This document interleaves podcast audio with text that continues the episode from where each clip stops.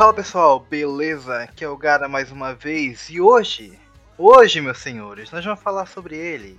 O cara que apanha, o cara que sofre, que não tem dinheiro para pagar as contas, que é corneado, que o chefe, que o chefe judeia dele, que ninguém gosta dele, todo mundo bate nele. Ele é o que? Ele é um brasileiro? Não, ele não é um brasileiro.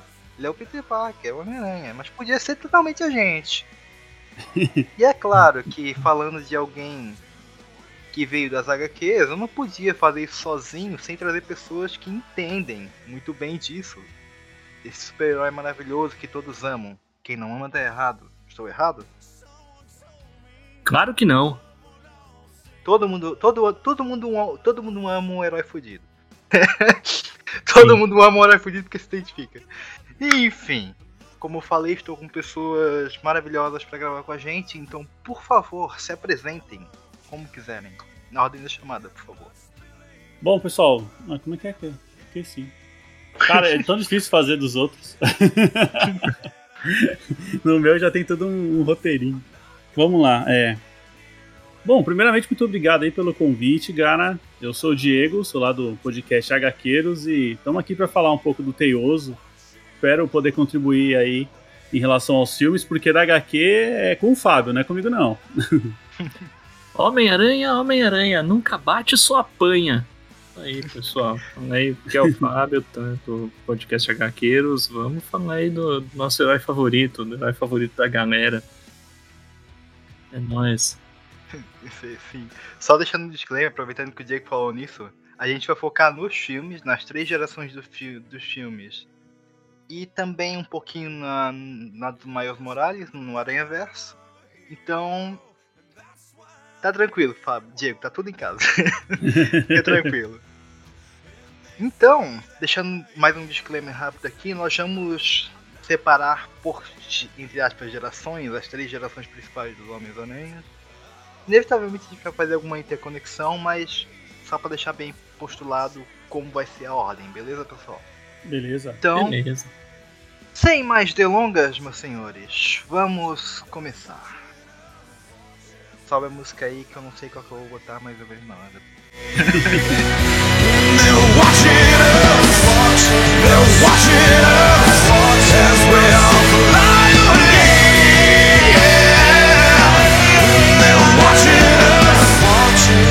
Watching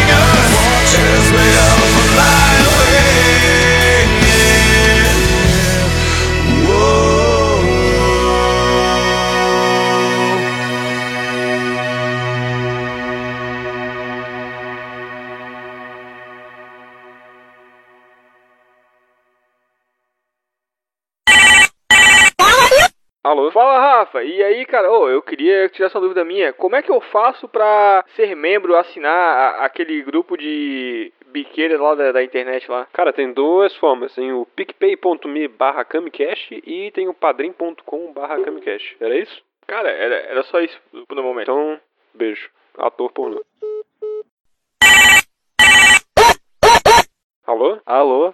Ô Rafa, como é que eu faço pra encontrar a galera do Camicast nas redes sociais? Cara, tem o Instagram, que é o arroba Camicast Podcast, o Twitter, que é o Camicast1, e o YouTube do Camicast. Era isso? Viu que eu até tentei falar com uma voz de locutor? Alô? E aí, Rafa, beleza? Eu queria saber uma coisinha, cara. Como é que eu faço mandar recado? Muita dúvida nessa hora. Cara, tem o, o nosso e-mail, que é castcam.gmail.com e tem o nosso zap, que é o Patati Passa Zap, 48 984660801. E para escrever uma carta? Não tem. Para quem tá ouvindo, também tem o um post original no nosso site, no camicast.home.blog e o post no feed do episódio.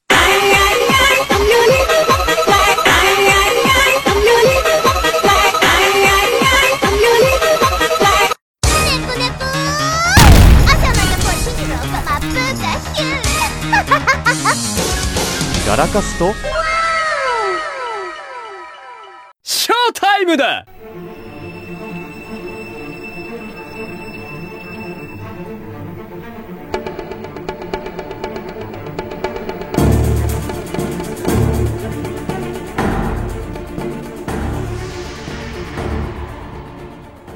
Então, começando aqui, eu acho que é tanto inevitável quanto fundamental a gente estabelecer um contexto em relação à época que os filmes foram desenvolvidos, porque isso impacta diretamente tanto sobre o, como o filme é feito, sobre o impacto, quanto o impacto que ele tem.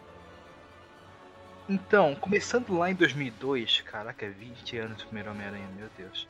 Enfim, 20 anos do primeiro Homem-Aranha era uma época que a gente não tinha muita coisa relacionada a isso. A gente tinha os X-Men, que ainda tinha era muito envergonhado, digamos assim, o pessoal tinha meio que vergonha de admitir que é X-Men. É, tem até a tem até a piada no próprio filme dos X-Men com o uniforme do Wolverine e assim, o era, acho que também era uma influência do Matrix, né? Tipo, os personagens todos de preto, de cor. Então, X-Men foi muito nessa linha, né? Eu, é, era uma alternativa viável, né? Porque ao mesmo tempo que tu apresentava e dava um tom de, entre aspas, seriedade através daquele uniforme, tu. Ele, tu, tu meio que escondia a vergonha que tu sentia, que os desenvolvedores sentiam, um medo, né? Porque eles tinham medo Sim. de que não fosse bem aceito devido a a galhofice que fosse transportado exatamente uniforme por aquela. Sim. É, mas assim, você falou tudo, né? O que, que a gente tinha naquela época? A gente tinha alguns filmes do Super-Homem feitos na década de 70 e 80. É, filmes do Batman, começando em 89, e um fracasso miserável em 97 que ajudou a tacar a pá de cal nas, na, nas investidas futuras próximas, né? Uhum. A gente tinha o Blade, que é o que é o verdadeiro precursor dos filmes da Marvel no, no cinema, né? Assim, muita gente lembra dos X-Men e esquece do Blade. Mas o Blade do, dos Wesley Snipes também, também tinha isso. Era um cara, um cara todo vestido de preto que matava os vampiros. Não, é que o ponto do Blade é que, pelo menos para mim, ele nunca foi muito um filme de super-herói. Ele sempre foi visto como um filme de ação, pelo menos Sim. pro grande público, né? Era mais Sim. fácil os atores terem vergonha de fazer um filme de super-herói se baseando em os últimos filmes do Batman. Pô, vou entrar num negócio desse, cara, não vai rolar, né? Mas sim. com certeza, o Blade é, é a, a, a, grande porta né, da Marvel, mas era um pouquinho, sei lá, eu acho que ele usava esse elemento de ser de ação pra ganhar um status. É, não, com certeza, aquele negócio é um filme de quadrinhos, é, mas vamos tentar esconder isso, não vamos falar muito disso, não. E com os X-Men, assim, com os X-Men não dava tanto para não falar, oh, não é de quadrinhos, porque tinha uma série animada de muito sucesso, né? Sim. E, só que aí chegou a vez do, do Homem-Aranha. E o Homem-Aranha, cara, não dá para pegar um uniforme como Homem-Aranha e falar assim, ah, não, usa. Quer dizer, até dá, né? Usa um uniforme preto aí. Dava, né? Mas Cara, tinha que ser, tinha que ser raçudo do jeito que foi, cara. E os caras fizeram o uniforme clássico, o mais perto do clássico que poderia ser, né? Que, dado o cinema, né? Dado a, a hum. mídia cinema. Mas é, eles fizeram e, pô, agradou muita gente. Então, assim, foi também, junto com filmes X-Men, o primeiro Homem-Aranha foi também a porta de entrada da Marvel no cinema. E agora sim, falando, ó, isso aqui, isso aqui é quadrinhos, cara. Isso aqui é quadrinhos de verdade e nós vamos fazer isso mesmo. E nós temos outros personagens aí para quem quiser. E é. aí foi. No entanto, que é a primeira vez que tem a introdução da Marvel, né? Aquelas páginas Sim. de quadrinhos passando no começo do filme, é, foi no primeiro Homem-Aranha. É, isso eu fiquei na dúvida. O primeiro X-Men não tinha, não? Não lembro. E eu acho que não, hein? É porque eu acho que na época ele, ele, ele, ele tava com a Fox já naquela época, então será que não foi é. por isso? Ah, não, mas, mas o homem. Mas os filmes da Marvel, mesmo antes do Marvel Studios, tinha entradinha ah, é. com as páginas virando. É, é, e naquela época já era Sony também, né? Ah, sim, então... é a Sony. De... Na não. verdade, aí tem até uma história, porque o pessoal tenta fazer filmes do Homem-Aranha há muito tempo. Uhum. Desde a década de 80. Isso aí renderia um podcast por si só, né? Mas, rapidinho, na década de 80, aquela produtora famosa por fazer vários filmes B, a Canon, pegou, pegou os direitos do Homem-Aranha e ficou com os direitos por muito tempo. Mas acabou ah. não dando em nada. O roteiro foi, o roteiro voltou, o roteiro foi, o roteiro voltou, não deu em nada.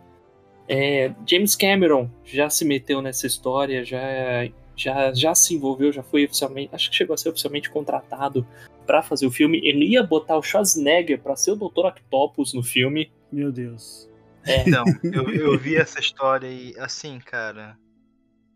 A, A- ainda bem que não foi pra, pra frente esse projeto, porque tinha algumas alterações ali que não, cara, não. É, apesar de confiar no James Cameron, de gostar da maioria dos filmes que ele fez, o roteiro era meio absurdo, cara. O roteiro era meio. Assim, foram várias versões do roteiro, mas sempre tinha um negócio que você olhava e pensava, hum, não sei, hein. E aí cai novamente naquela questão da vergonha de mostrar que é super-herói, né? Porque Uhum. se tu pa- parar pra perceber, muitas das coisas que, foram, que eram alteradas e mascaradas em filmes de super-heróis eram porque vergonha, inicialmente, e também porque não era uma coisa que tava em alta, né? Não era comercial, digamos assim, naquele momento. Cara, na... bom, nessa época que a gente tá falando era meados dos anos 90 e assim, a gente tinha tido os dois Batman do Tim Burton, que em, em 89 e 92, e aí acho que tava nesse rolo aí, nesse meio que nesse imbróglio. Eu ainda não tinha tido a catástrofe que foi o Batman e Robin.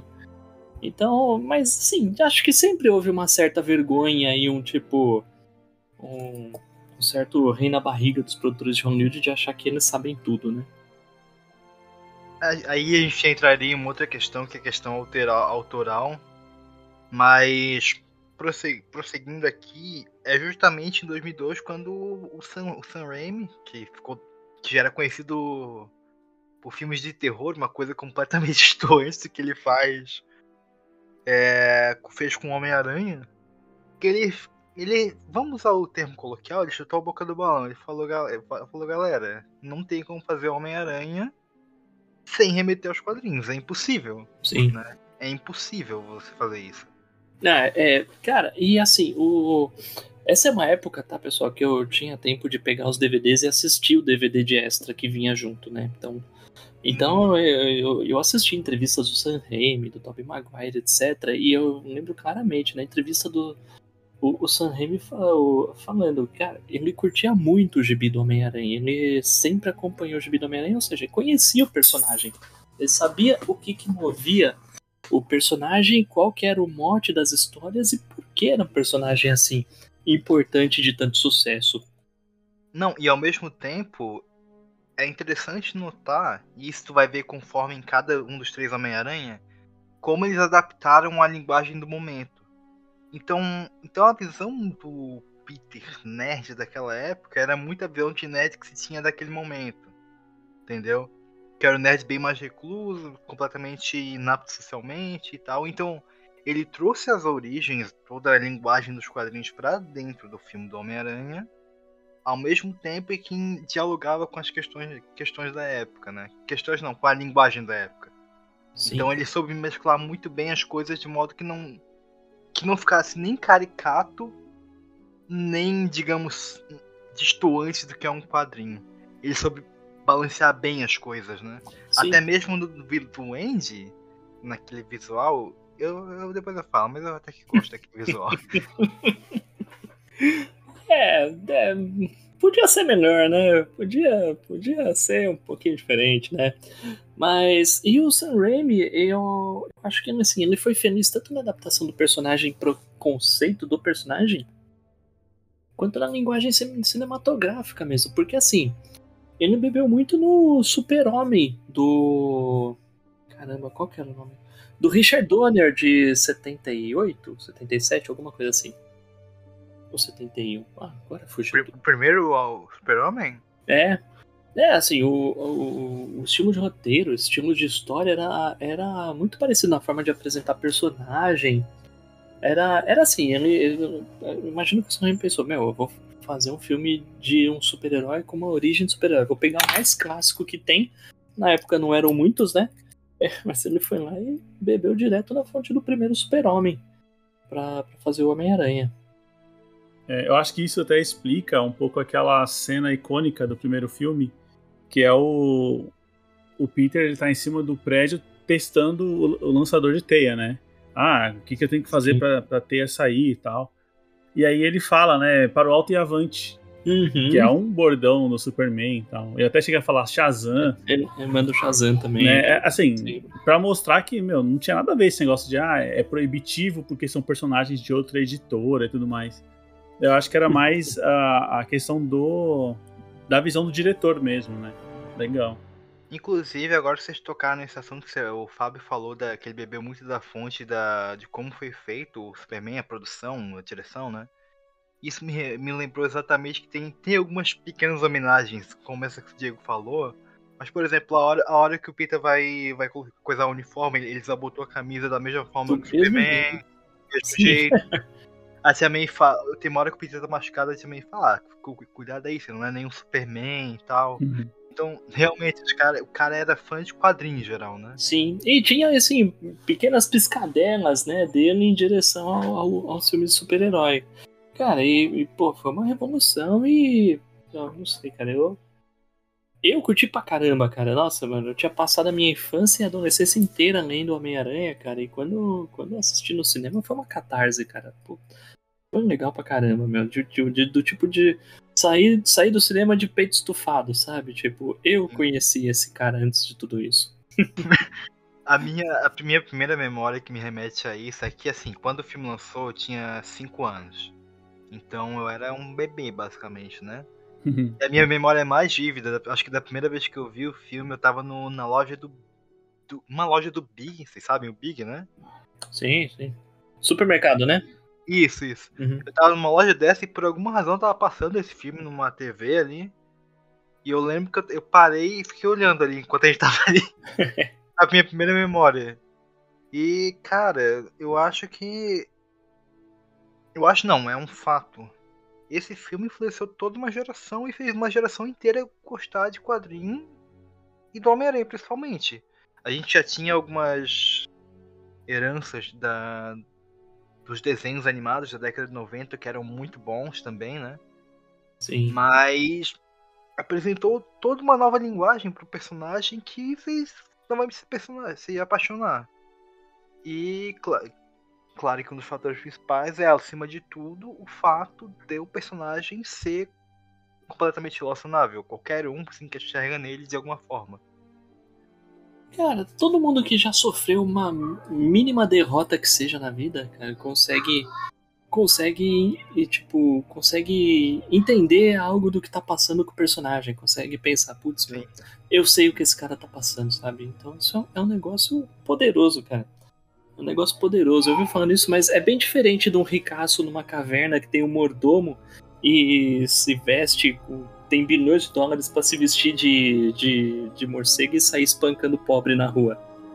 Tem uma frase do Guilherme, se eu bem me lembro, foi do Guilherme Briggs. Eu não vou lembrar agora exatamente a frase, tá? Foi no Anime Friends 2019. Ele tava falando sobre o, o All Might, que é o personagem de My Hero Academia, que ele é bem semelhante ao Superman em algumas coisas, né? É a, fi- a figura que ele apresenta, mas só que ele é muito mais humano. Ele é meio que uma amálgama de Superman com um Homem-Aranha, por exemplo. E a comparação que ele falou é justamente o Superman, ele se permite ajudar os outros. Ele, ele, só que ele tá num pedestal muito acima. Ele é um deus, basicamente, né? O Homem-Aranha não. O Homem-Aranha é um cara completamente abnegado. O- No caso, o All Might que ele tava falando, né? É um cara comum. É um cara que. Ele é basicamente ele é gente como a gente. Então. Sim. Ele passa pelos mesmos perrengues que todas as pessoas passam. de- É um cara que, é um cara que não precisa ser um deus pra se importar com os outros e tentar fazer a coisa certa, né? É Sim. meio, meio que isso, isso, né? É, ele não se permite ajudar os outros, ele é exatamente como os outros, entendeu? Ele não tá num pedestal acima, ele tá exatamente na mesma régua. Sim, sim. Ah, bacana, bacana. Mas e aí, pô, agora você falou, ah, vamos falar um pouco do contexto da época. Não sei se vocês lembram disso. Talvez o Diego lembre, o Gara acho que era muito novo. Mas o filme é, não agora eu não lembro se ele saiu no final de 2001 ou em 2002 já. 2002. 2002. É, em 2001 tava lógico saindo trailers, né? Um dos trailers tinha as Torres Gêmeas, cara. Eu, eu tô ligado nisso aí. E mostrava ele prendendo um helicóptero entre as Torres Gêmeas com as teias. E aí teve todo o atentado e o filme precisou ter um bocado de edição pra arrancar as Torres Gêmeas da de todas as cenas, cara. Isso aí acho que até deu uma atrasada no lançamento do filme. É, que, é pois é, até, até isso tá no meio dessa história. É, é, é foda que se trata da produção, né? Uhum. Inclusive, nos trailers, se tu olhar bem, tinha um unif- uniforme que era diferente, foi desenhado por um dos quadrinistas mais famosos do Homem- Homem-Aranha, não lembro agora quem. É, o Alex Ross, né? O Alex Ross. Acho que era o Alex Ross. E também no uma coisa que foi retirada é que no, nos trailers iniciais ele tinha um lançador de teia. E se você falou do- dos extras, né? É, eu não lembro se foi em uma entrevista ou se foi em um extra do DVD, sei lá. Ele falou que ele, até cogitou isso, mas ele teria que ter, dedicar um tempo grande da narrativa para explicar isso. E ele pre- preferiu dedicar a outras coisas, né? Isso se reverbera até depois, né? Por exemplo, ele queria colocar a Mulher Gato no 2, mas preferiu não inserir pra não ficar lotado. É, o, o fã nerd dentro de mim chora por isso até hoje, cara. Porque. Da Mulher Gato? Não, por causa dos lançadores de teia. Sério? Cara, eu, eu acho que é porque foi nos primeiros contatos que eu tive com Homem-Aranha. Então eu não sou chato com isso. Mas. Sei lá, eu realmente não me incomodo com isso. Tanto que deu uma piada ótima no novo filme aí, mas enfim. É, sim, sim. Ah, de fato, aquele negócio, né?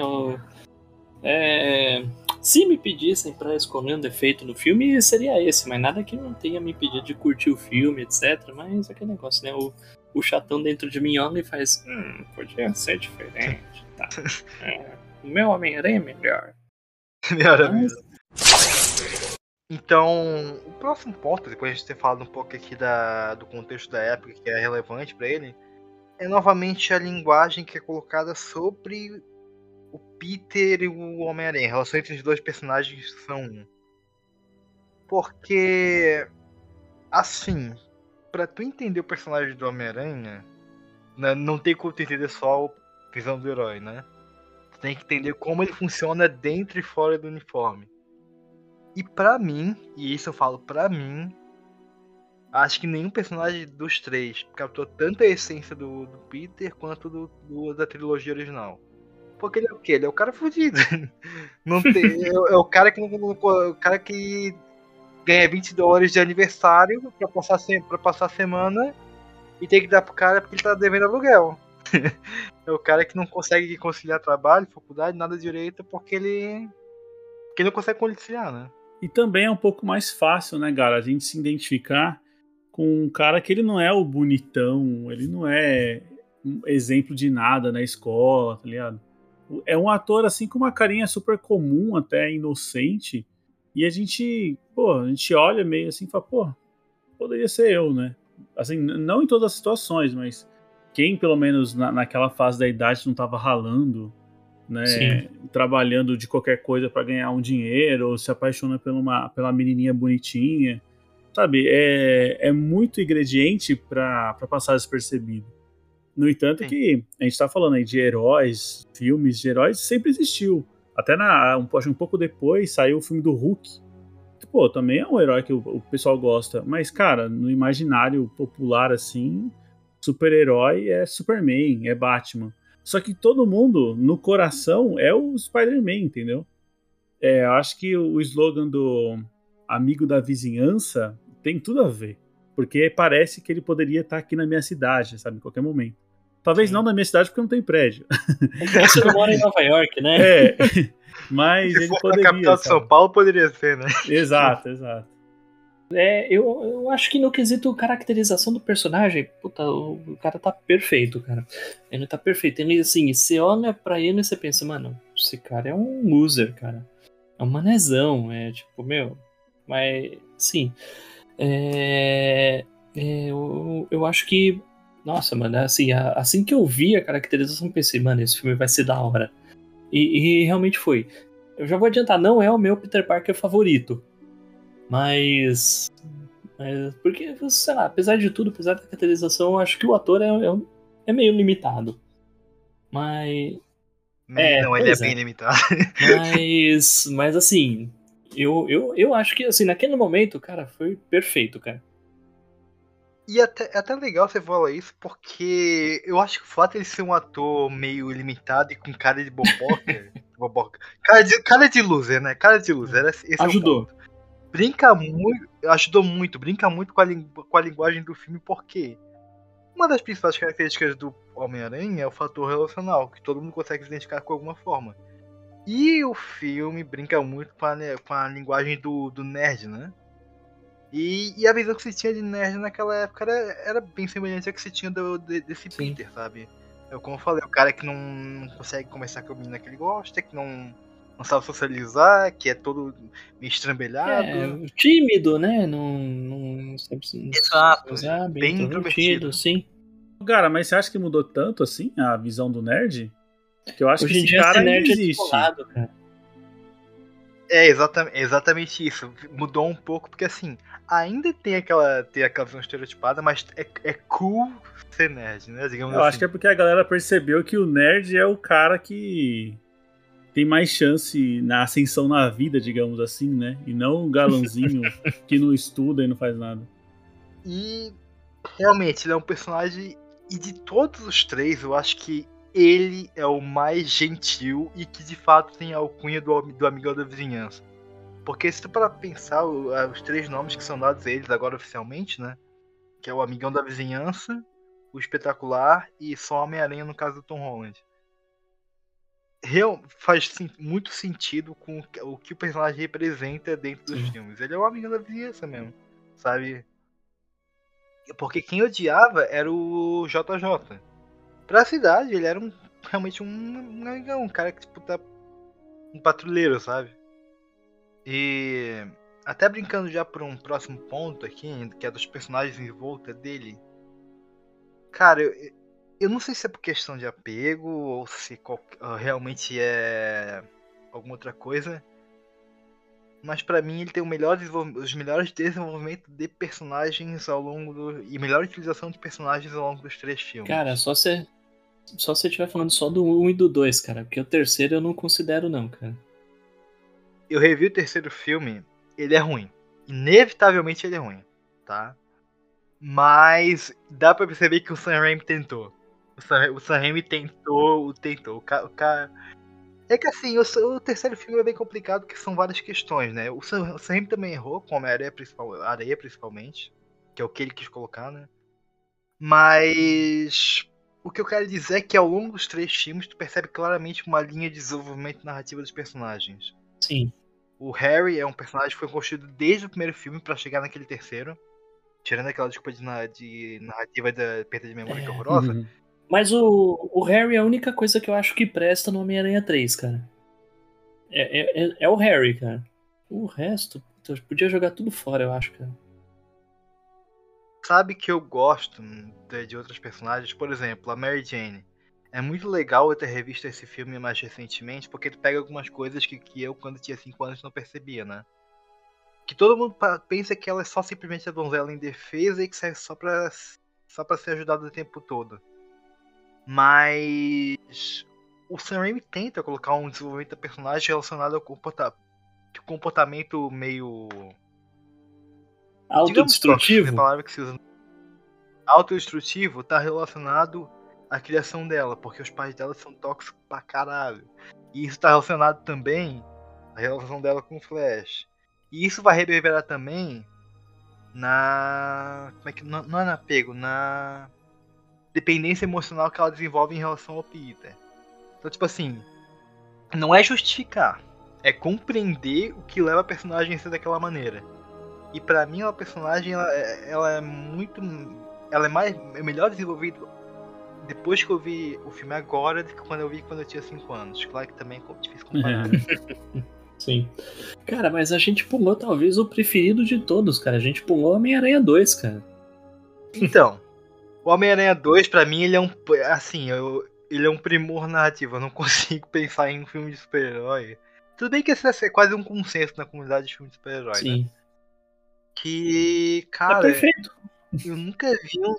É, é tipo assim, eu não consigo pensar em alguma coisa que foi mal desenvolvida ao longo dele, sabe? E pensar que a gente quase perdeu o Toby, né? Não é porque ele se fudeu por causa das costas, ia né? ser substituído pelo Jake Gyllenhaal, cara. Já pensou? Credo.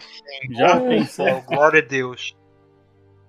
Não, não ia, ser, ia ser pique o máquina de combate, no nome de ferro, tá ligado? Do, do primeiro e segundo filme. Ia Ninguém ser esquisito, nada. hein? Ia ser esquisito. Não, porque o Jake Gyllenhaal é. O, quer dizer, o, o, o Toby é franzino, tem cara de loser. O Jake Gyllenhaal tem cara de galã. é ponto. Não. É verdade. Mas é um puta ator, entendeu? É um Acho que a gente ia ganhar. É, a gente ia ganhar em outra, outro É. espectro. Ah, o, o Toby é limitado, né, O gente? O Toby- Toby é limitado, tadinho. O. Toby tem cara, tem cara de luta. Eu tô bem, né, mano? Aí não dá. E você falou, você falou do vilão, e eu gosto, principalmente no 2, mas acho que tanto no 1 quanto no 3. Não, 3 nem tanto. Que é o fato de que os vilões não são exatamente vilões. As circunstâncias, circunstâncias fizeram Eles se tornaram. eles se tornaram. Todos têm um grande motivo, digamos assim, né? É, o Exato. Osborne já era meio esquisito desde o começo, né? Mas aí tem um acidente que piorou tudo, né? É, ele tinha. Ele, perdão, ele tinha uma moralidade Sim. corrompida, digamos assim. Só que ele não era um vilão, né? Ele era um cara meio corporativo que tinha umas, umas brisas muito É loucas. muito rico, erradas. cara. Rico. É, é verdade. Mas. É, exa Rico é, é exato, sempre, rico. é ó. isso. Ele é rico. Rico só, como de, parafraseando o Diego Cramunhão, rico só é rico porque não tem consciência. Exatamente o caso do, do Osborn. Mas ele não era um vilão ma maquiavélico, né? Digamos assim, da, no sentido puro da palavra, no sentido do vilão. Mas o Soro transformou, e justamente essa dualidade que vai se construindo faz com que tu, que tu não considere ve- vilão exatamente puro, só quando ele tá na forma de duende, né? Mas quando ele tá na forma de humano, ele, ele não é um vilão. E acho que o filme que. Tanto o filme quanto o personagem que mais demonstra isso é o Octopus. Porque. Cara. O desenvolvimento dele pra mim é Sim. perfeito ao longo do filme. Não consigo pensar em. É curioso quanto, tanto no 1 quanto no 2, a gente vê que, assim, o vilão acaba sendo uma suposta figura paterna do Peter. Exato. Cara, e no 2 é muito mais doloroso do que, do que no 1, cara. No 1, no... Putz, mano, você fica com pena do Octopus. Até porque no primeiro foi um acidente que causou a morte do Sim. Duende, né? Ele, se, ele queria matar o Peter e se matou. No caso do Octopus, ele se sacrificou pra fazer Uhum. aquilo. Ele retomou. Então. É, é uma coisa que eu costumo pensar, né? Quando se fala em luto, por exemplo. que eh, trazendo esse ponto rapidão. O luto muitas vezes não é nem pela perda, mas é pelo que pensar o que poderia ter sido. Entendeu? No caso do Peter, pensar como poderia ter sido se ele. se não tivesse acontecido isso. Se ele tivesse voltado ao normal e não precisasse se sacrificar, Sim. entendeu? E eu acho que é justamente isso que faz com que tu tenha tanto apego em relação ao personagem, quanto a dor da perda seja maior em relação ao Octopus, por exemplo. Né? Sim. Cara, e aí é, é incrível como no 3, cara, o que que fizeram? Beleza, o Sam Raimi queria o Homem-Areia, queria desenvolver o Homem-Areia. E o Homem-Areia ficou legal, cara. Mas, mano, enfiaram o Venom goela abaixo dele, cara. Acho que ele não reagiu muito bem com isso, não, cara. Não, tanto não reagiu que ele saiu, né? Ele falou, ó, galera. é, ele fez o falou. 3, né? Não, depo- não, depois do trailer ele vazou. Ele falou, galera, falou, não, não quero mais não. É. Assim, o que que rola nos bastidores? Eu não sei se acho que é o Aviarad que queria enfiar a goela abaixo o Venom porque ele era fã. É, ele era fã de ganhar dinheiro, né? Tipo assim, o Venom era o personagem do momento, é. Sim. E aí. E o Sam Raimi tinha outras propostas, né? Só que mesmo no, no que o Sam Raimi propôs, é problemático. Por quê? Eu revi recentemente, eu até, eu até falei, eu, come, eu fiz um tweet gigante, assim, porque eu costumo twittar o que, que eu acho de, de- de quando eu vejo algum filme assim, né? É. Cara. Ele atira pra vários lados e não explora nenhum, basicamente. O Venom surge faltando 20 minutos do filme só pra ser o boss final. O desenvolvimento do Ed é completamente problemático. Não, é ridículo. O Homem-Areia. O Homem-Areia. Eles tentam estabelecer inicialmente a questão da filha dele. Mas depois de 15 minutos se esquecem. Depois que ele se transforma no Homem-Areia, isso nem é lembrado mais. Só no último, no último filme. Na última cena. E eu lembrei agora que ainda tem aquela história de, do reboot na, na, na origem, cara, na morte do tio Ben, que na verdade foi o Homem-Areia, não foi o. Putz, mano. Tinha esquecido disso, cara. Assim, eu, eu não me. Eu não me. Assim, eu me incomodei. Na época eu me incomodei bastante. Mas eu não, não me incomoda isso se isso fosse bem desenvolvido. Só que novamente é o que eu disse, o Sam Raimi tentou atirar pra tanto lado. É. E a, tudo bem que a Sony deve ter influenciado também, né? Que tu não sabe exatamente porque, qual a motivação do personagem.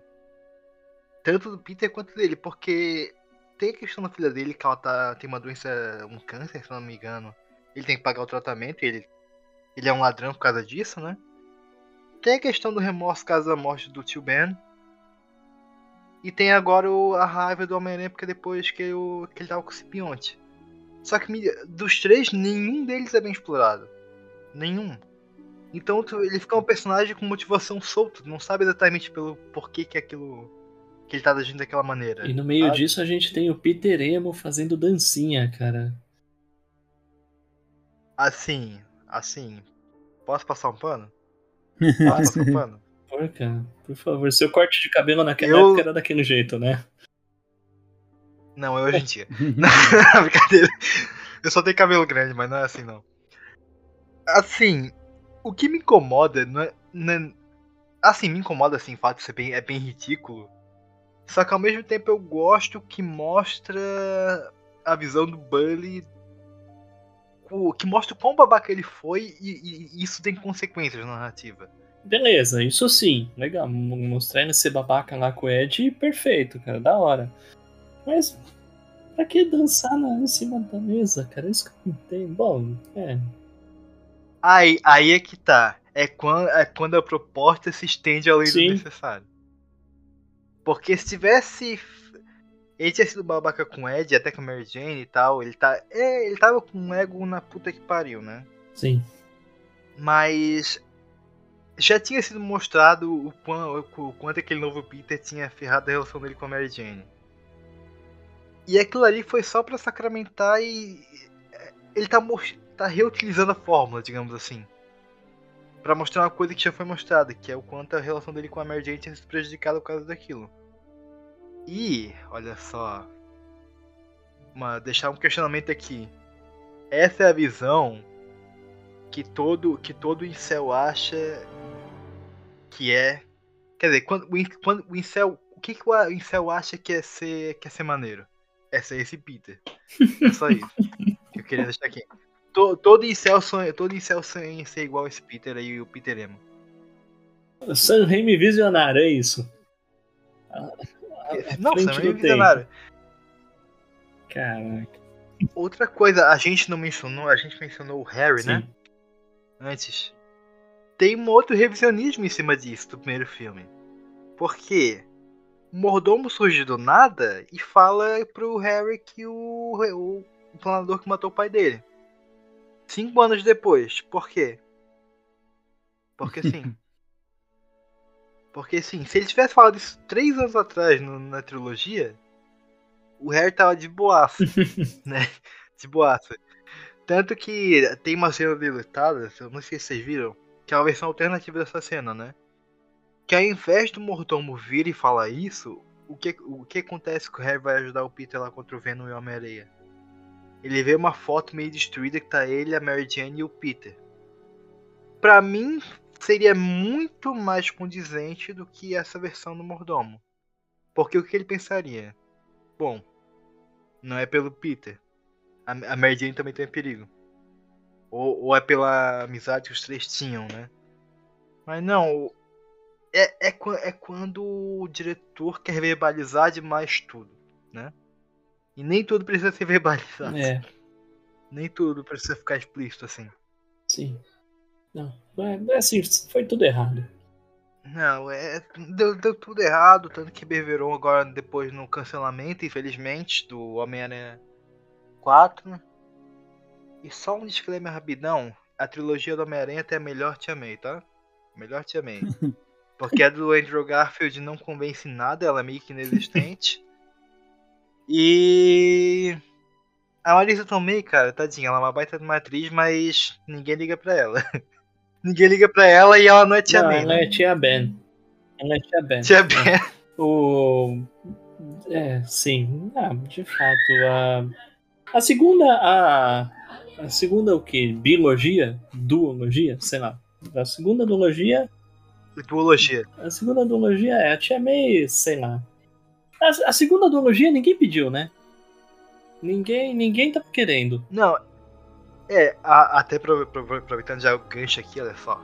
A segunda vertente, segunda geração, digamos assim, do Homem-Aranha que surgiu com o Andrew Garfield, ela não foi pedida. Ela foi necessária porque a Sony precisava continuar com o Sim. contrato.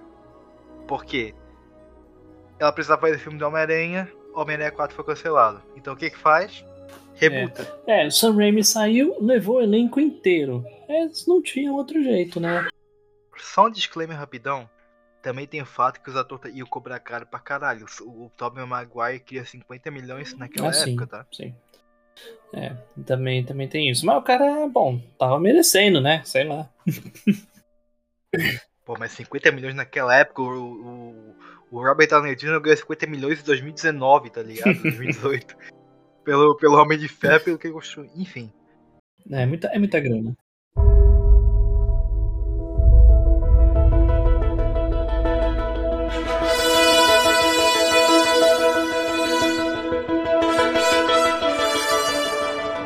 Mas beleza, a gente tem aí a nova.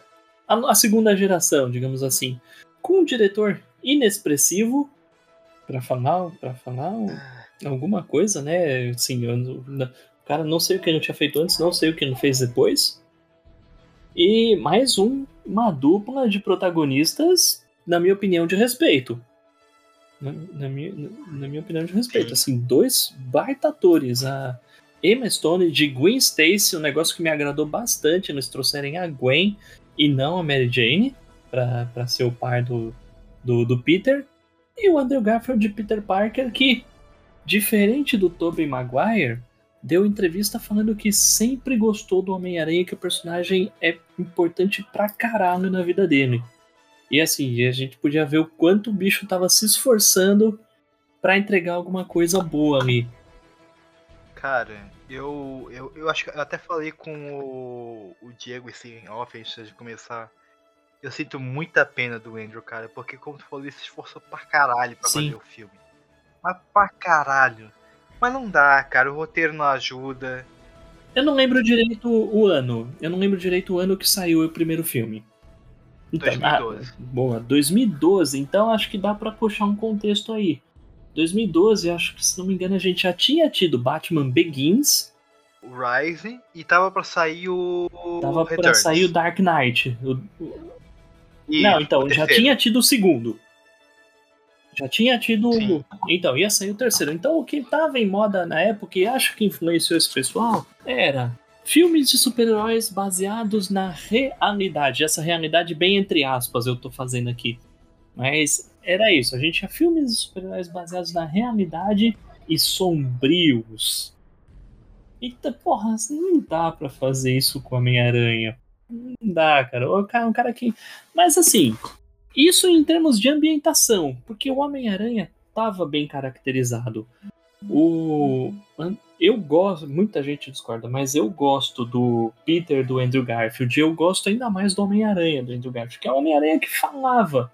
O do Toby ficava quieto a maioria das vezes. Finalmente a gente tinha um Homem-Aranha que fazia piadinha enquanto batia nos bandidos. Porra, isso era muito legal, meu. É, então. Eu tenho algumas coisas a pontuar. Primeiro, tu falou de- dessa moda de fazer heróis mais sombrios, pautados na realidade, né? Sim, tinha essa influência. Só que a gente teve um problema que é relacionado principalmente à direção. Porque o Mark Webb, eu tô pegando aqui o histórico dele, tá? O cara é conhecido muito mais por fazer videografia, fazer clipe de É. banda e tal, né? Tanto que de filme, antes de fazer o primeiro Homem-Aranha, o que que ele tinha? 500 dias com ela. Que é um esse filme é de romance. legal, hein? E só. É, mas então, só. Ele só tinha Putz. isso. Um filme na carreira. Que beleza. E assim, isso reverberou. Fazer roman- romance ele sabe fazer. Tanto que tá aí, a- acho que o melhor casal é o, o Andrew e a Emma Stone no filme, né?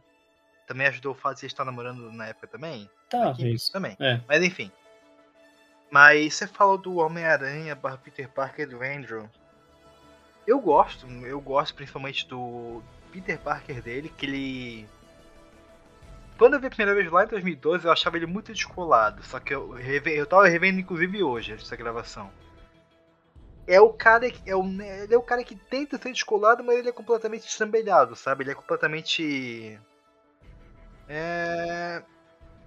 Eu não sei o termo certo, mas. esquisito. Acho que é o termo mais genérico possível que eu posso usar.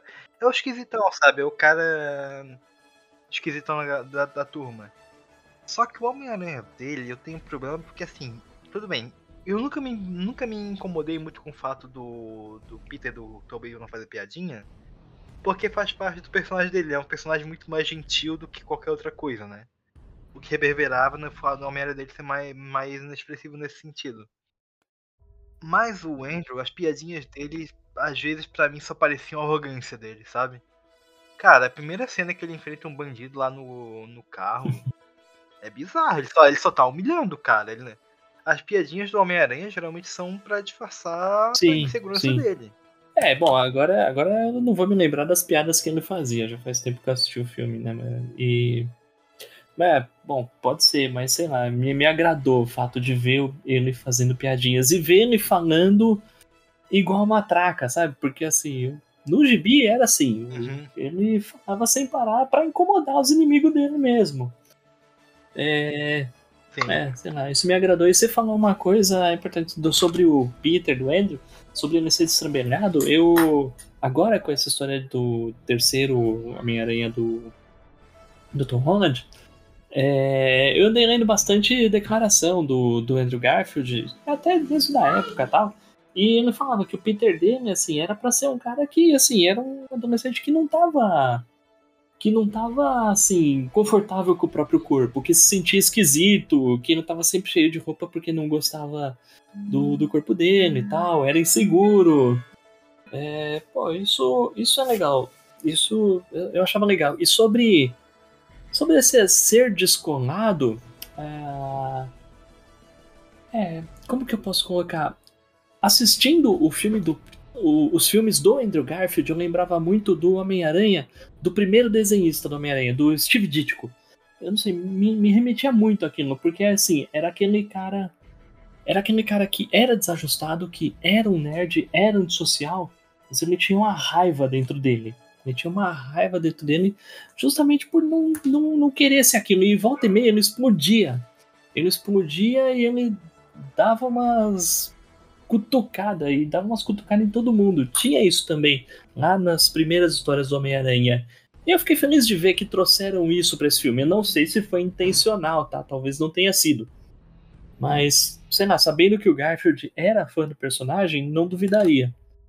Sei lá, sei lá, eu. Puta. Assim, eu sei que o resto do filme é tudo uma merda.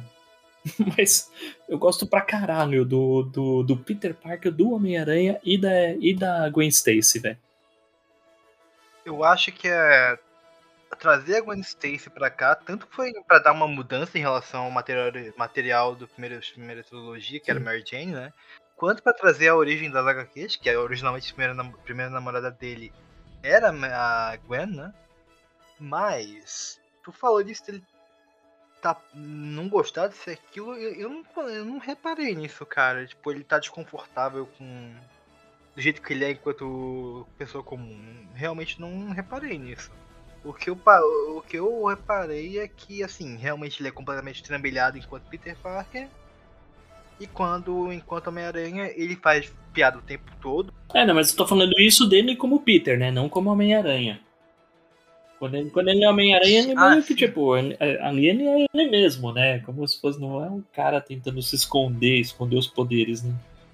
É, as únicas explosões que eu lembro dele nesse sentido é quando, é, quando ele descobre sobre os pais dele Uhum. e tal, né? Mas assim, não lembro disso, cara, sendo bem sincero. É, também já faz tempo que eu assisti o filme. Enfim. Cara, mas a trilogia da trilogia. Eu falo trilogia porque é força do hábito, né? O coitado não teve terceiro O filme. terceiro filme dele foi abortado, né? Foi abortado porque eles queriam trazer pra MCU É, também, né? não deu bilheteria, né? Não deu a bilheteria que o pessoal esperava.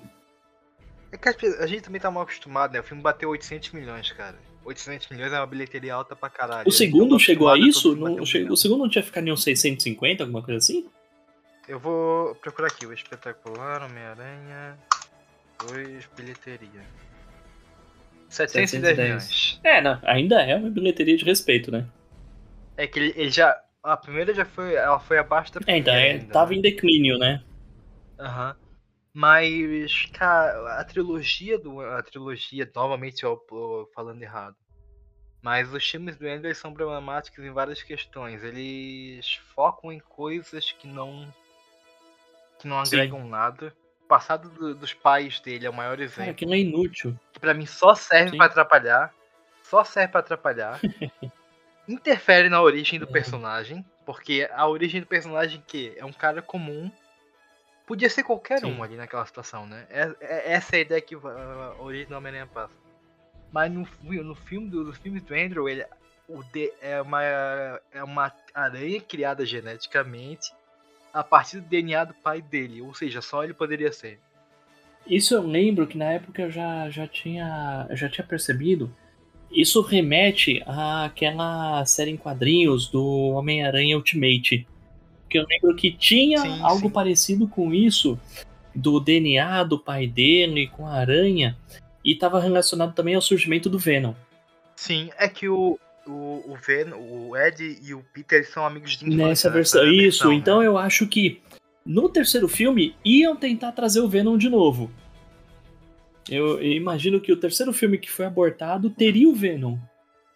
Na verdade, te- talvez teria, mas esse seria uma bagunça Sim. completa, porque não sei se você lembra na cena pós-crédito, era do Sexteto Sinistro. É verdade.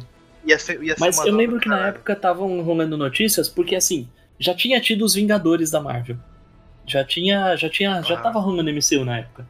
E então assim, então tipo, a Sony pensou, ah, beleza, vamos fazer isso com Homem-Aranha. Então eles já tinham falado que ia ter um spin-off, um filme spin-off com o Sexteto Sinistro. Então só que, cara, só que beleza, meu, tipo, foi o mesmo tiro no pé que a DC deu, cara. Pô, beleza, quer fazer isso? Massa, mano, tamo junto, mas faz um filme bom, pô. Faz um filme bom, caraca. Não, não, não sai jogando as coisas à torto que você nem sabe como você vai fazer. É engraçado notar como a Sony tá, tá reerguendo essa ideia, né? Ela tá fazendo Morbius agora, pelo É. amor de Deus. Ela vai fazer filme da Madame Teia, filme do Craven sendo gra- gravado. Então eles estão cafungando até a última gota de ideia que eles Só têm que agora eles têm um aval do MCU, né? Mais ou menos, né? Estão tentando. É, mas só rapidamente voltando aqui aos filmes do Andrew, tem essa questão da origem que pra mim é horrorosa, os filmes, a questão dos pais dele não agregam em nada. E os vilões, pra mim, são tenebrosos. Assim, o Connors, que era uma ideia desde a trilogia que todo mundo pensava que em algum momento o, o Connors ia virar o vilão, mas não virou. né? Eu gosto da ideia dele, tipo, essa ideia, tipo, investigar é, cruza- cruzamento gênico e tal. Ele ser um cientista meio. Que, que extrapola qualquer limite ético de Uhum. pesquisa, né? Só que chega ao ponto de ficar galhofa, porque ele chega ao ponto da ideia de querer transformar a cidade inteira em um lagarto, né? Cara, não, não que isso nunca tenha acontecido nos quadrinhos, né? Sim, sim, mas o que eu quero dizer é que poderia ter ficado na ideia de um cara que tava investigando esse tipo de, de, de assunto, de, é, de temática, mas deu errado e ele É. saiu de controle, como na, como na série animada dos anos 90, né? Acho que até no Ultimate Spider-Man de 2008 eles fizeram É, isso. sim. Só que eles extrapolam, a, a- aí começam a falar em evolução da raça humana e fica uma coisa completamente galhofa, sabe? É, não, não convence. Sem contar, e assim, co- como eu falei, eu revi hoje mesmo o filme, né? Hoje, dia 23 de março. É, o filme, o Mark Webb, ele, ele tem uma direção que ele é, é confusa, porque ele desprende muito tempo pra- pra algumas coisas e outras são os cortes muito rápidos. Então, então, cara, demorou uma hora até o Peter vestir o uniforme. Uma hora, e o filme tem duas horas. O Connors, o vilão, foi desenvolvido na última meia hora. Meu Deus. É, O, o mesmo caso do Venom, por exemplo, né? E aí tu vê. Sabe, o pacing é estranho. Não, ele não desenvolve muitas coisas bem. Tudo bem que assim, a gente entende, é um filme de origem. Ele teria que recontar toda a história do, do tio Ben de novo, apesar que eu acho que não precisava. perdeu-se muito tempo com isso, porque, cara, tava fresco na cabeça de todo mundo. Sim, fazia cinco anos que o último Homem-Aranha tinha saído, cara. Pois cinco anos. Cara, mas assim, o vilão do segundo foi bem pior, hein? Puta, mano, aquele Electro, nossa senhora. Foi horrível. Acho que meu problema com ele não é nem o design, tá? Porque ele remeteu a uma animação de 2003 que é do Homem-Aranha, não sei se vocês sabem. Uma que era totalmente em 3D. Que lá o Electro tinha esse Uhum. visual, né? Só que o problema é que. Novamente, desenvolvimento de vilão. Porque olha só. Não só isso, como inchado, né? Os filmes do. O filme do, o filme do filme é inchado. Porque tu tem isso, tu tem Duende Verde, tem Rino. E nenhum deles é Ah, mas o. Rino serve pra. O Rino cumpre o que ele promete, vai. Ele é só um cara pra dar porrada. É, ele é uma piada. É uma, ele é uma Sim. piada no filme, né? Cara, o Duende Verde desse filme, enquanto ele é só Harry Osborn, eu tava curtindo, cara. Também, é, assim, enquanto ele tava de Harry, eu tava curtindo a, a relação lá entre ele e o, e o Peter, cara. Eu achei que tava bom, cara. Aí, puta, aí virou aquele duende manezão, cara. Nossa, aquele duende mendigo, né, que o pessoal falava na época. É que na real, ele tá ali só pra criar, recriar a cena clássica dos quadrinhos da morte da Gwen Stacy. Corajosos, hein? Só. Não, isso aí, assim. Dentre todas as coisas negativas do- dos dois filmes, eu acho que esse é o maior acerto. Porque o impacto que essa cena tem é absurdo. E, o- e o Andrew Yamas, o Andrew também entrega pra caralho na atuação, né? Vamos, vamos, vamos Cara, convenhamos, o cara é um puta ator. Não, eu vou te falar, essa foi uma das poucas vezes em que eu chorei no cinema, cara. Essa foi uma das poucas vezes em que eu chorei no cinema, cara. Porque, puta, mano, essa, essa história, essa história em quadrinhos é importante pra caramba pra mim, cara. E, e ver ela retratada daquele jeito no cinema foi legal, cara. Foi legal. Sim. E. Só que como falei, os vilões são mal desenvolvidos. O, aquele acidente do. O Jamie Foxx como um ser completamente pateta é ridículo, não convence. Dá pra ver que claramente o cara tá forçando. Eu tenho certeza que ele queria estar estrenando Batman e Robin do lado do Schwarzenegger, cara. Eu tenho certeza que ele queria estar ali, cara. E aí, Diego, o que você tem a dizer sobre isso, cara? Sobre quem? Sobre o Electro? É, cara, sobre tudo isso, cara. Sei- Eu sei que você gosta do Schwarzenegger no, no Ah, Batman Schwarzenegger Robin, eu gosto, cara. Mr. Freeze. Cara, cara comanda. não, não. Não, Mas aí, péssimo. você gosta desses filmes? Cara, o espetacular, eu até tinha falado antes da gente começar a gravar. É um filme que eu assisti na época, cara. Eu assisti uma vez só, nunca mais voltei. Eu lembro só que eu tinha gostado muito da participação do Stan Lee no primeiro filme. Que é aquela que o Spider-Man tá brigando com o lagarto e o Stan Lee tá trabalhando numa, numa biblioteca da escola, ele tá de costa com fone de ouvido. Puta, aquela cena é muito legal. Mas, cara, desenvolvimento, essas coisas, não lembro de nada, cara. É um filme que foi facilmente deletado, assim. É, Cara, eu, e eu acho que isso diz muito sobre o filme, né? sim. Porque se tu pegar a trilogia do. do. Do Tobey, tu lembra de muita coisa. Tudo bem que tem o fato que toda hora a gente tava vendo, porque toda hora tinha tava passando sessão da tarde. né? Sim. Mas. É, são coisas muito memoráveis. Agora, aqui. Nenhum dos vilões são memoráveis. O que, que a gente lembra? Da relação do, do Peter com a Gwen, que é muito bem desenvolvida. Até porque o diretor sabe fazer Sim. romance. Né? Ele, ele, ele veio de um. Do 500 Dias com Ela, que é um ótimo É filme. uma de comédia romântica, né? Não chega a ser um romance, né? É. Sim. Sim, sim. Mas é. Mas é bem. Mas é bem feita. Só que. Fora isso. Sem contar que o Andrew. nesse- O, o, o, o Andrew. Falo Andrew por causa do ator, né? O personagem Peter. Ele não tem nada da questão da responsabilidade que originalmente no. O, o Tobey tinha. Porque o Tobey, o personagem do Tobey, se vocês lembram, ele tem muita da questão dele entender a responsabilidade, responsabilidade que ele tem enquanto, enquanto Homem-Aranha, né? É. Ele entende e ele se isola justamente por isso. Ele não quer se relacionar com os outros porque ele sabe que ele vai se machucar e vai machucar os outros. Sim. Tanto que os vilões se aproveitam disso, né? O Andrew, não.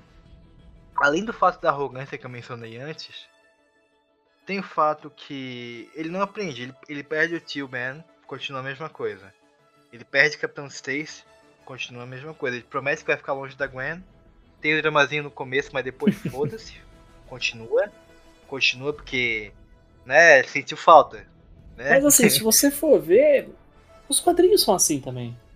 E.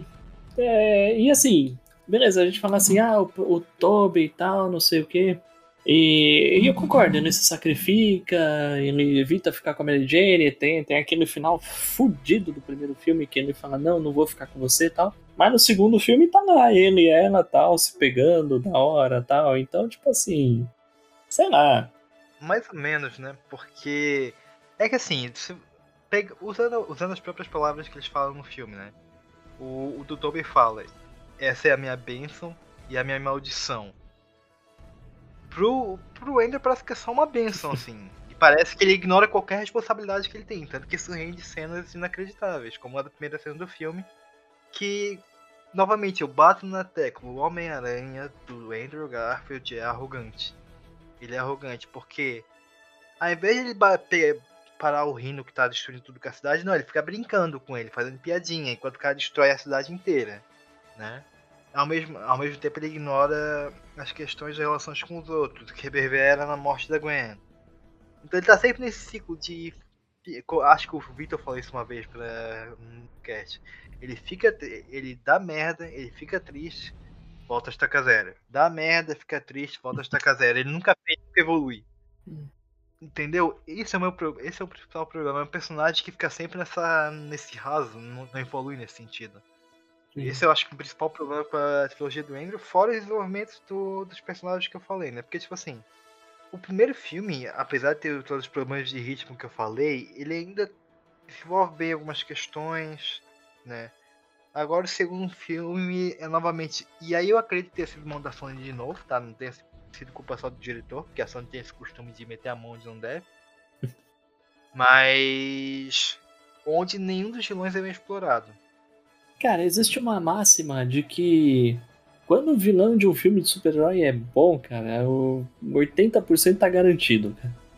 E, e- mas agora, se for o contrário, cara, corre, cara. Sei lá. Acho que a trilogia do Toby tem pra provar isso, né? Sim, Primeiro e segundo filme, vilões excelentes.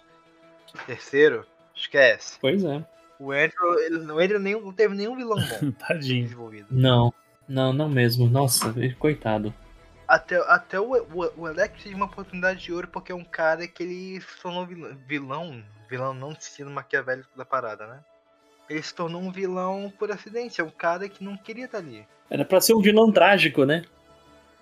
Exato, só que o filme esquece disso. Tanto que chega uma hora que ele é preso e depois que ele é solto pelo Harry, É. tanto o- tanto o Homem o Peter esquece e vai matar ele porque foda-se, porque sim. Quanto o, o, o roteiro, o roteiro se esqueceu que ele era uma figura trágica, que ele não queria ser um vilão. Não, e pra você ver, a gente tá falando do Jamie Foxx, cara. A gente não tá falando de Sim. atorzinho de série desconhecida da CW. Cara, mas você vê que o filme que tava todo torto, que o roteiro era uma merda, o diretor era uma merda. Olha, era, o- é o mesmo ator e o mesmo personagem que a gente viu no último filme aí esse ano, cara. Olha a diferença, meu. Exato, é, esse é o ponto. Cara, tem gente que desconsidera. Não, é só atuação. Não é, cara. Se você não for bem escrito, não for bem direcionado, esquece. Cara, até ator não faz milagre, não, Uhum. cara. O filme do Tobey são os maiores exemplos do Tobey é um autor limitado, como a gente falou. Ué. Mas ele tem o melhor filme de super, do, do, do Homem-Aranha, que é o Pois é. segundo. Cara, ele tem um dos melhores filmes de super-heróis de todos os tempos, cara. Que é o Sim. segundo. E aí, e aí tu vem pro Andrew, o cara é um puta de um ator. O cara é um puta Sim. de um ator. Eu vi o, o Tic Tic Boom recentemente com ele, caralho, o cara destrói na atuação. O cara é um monstro da atuação. Mas o roteiro não ajuda. Mas, mas eu vou te falar, ele ainda salva o filme, cara. Que assim, se o filme é assistível, é, é- boa parte é por conta dele, cara. Ou tô falando do Homem-Aranha, tá? Não do Tic Tic Boom. Sim, o. Ah, tá. Não, e ah, acho que uma das poucas coisas que, é, que salvam também é que é tipo assim. Algumas características de direção do Mark Webb são legais, por exemplo, as cenas de ação dele são bem dirigidas. As cenas de ação envolvendo o Alex, principalmente, são muito legais. Tem, assim, tem as cenas de, de luta entre o Peter e o Lagarto, perfil, são bem dirigidas. São, em geral, são. Mas o que eu quero dizer, são bem dirigidas. E aí tem algumas características próprias do diretor, como ele coloca a, a cena em primeira pessoa do Homem-Aranha, sabe? Que ele que é uma característica exclusiva do segundo, primeiro e segundo filme do Andrew. E aí tu também tem a diferenciação dele enquanto Homem-Aranha em relação ao primeiro do Tobey, porque ele, ele de fato é o que parece mais insectoide dos três, né? Se você reparar nas poses de batalha, nos golpes que ele usa, ele é o que mais parece realmente com uma aranha enquanto luta, que ele usa mais a, a- estrategicamente a teia e tal. Sim. Só que, cara, qualidades técnicas como essa se perdem no mar de bosta que é o roteiro. É tipo tu ter um diamante no meio de todo esse bosta. É bonito? É bonito, mas é completamente manchado pelo resto.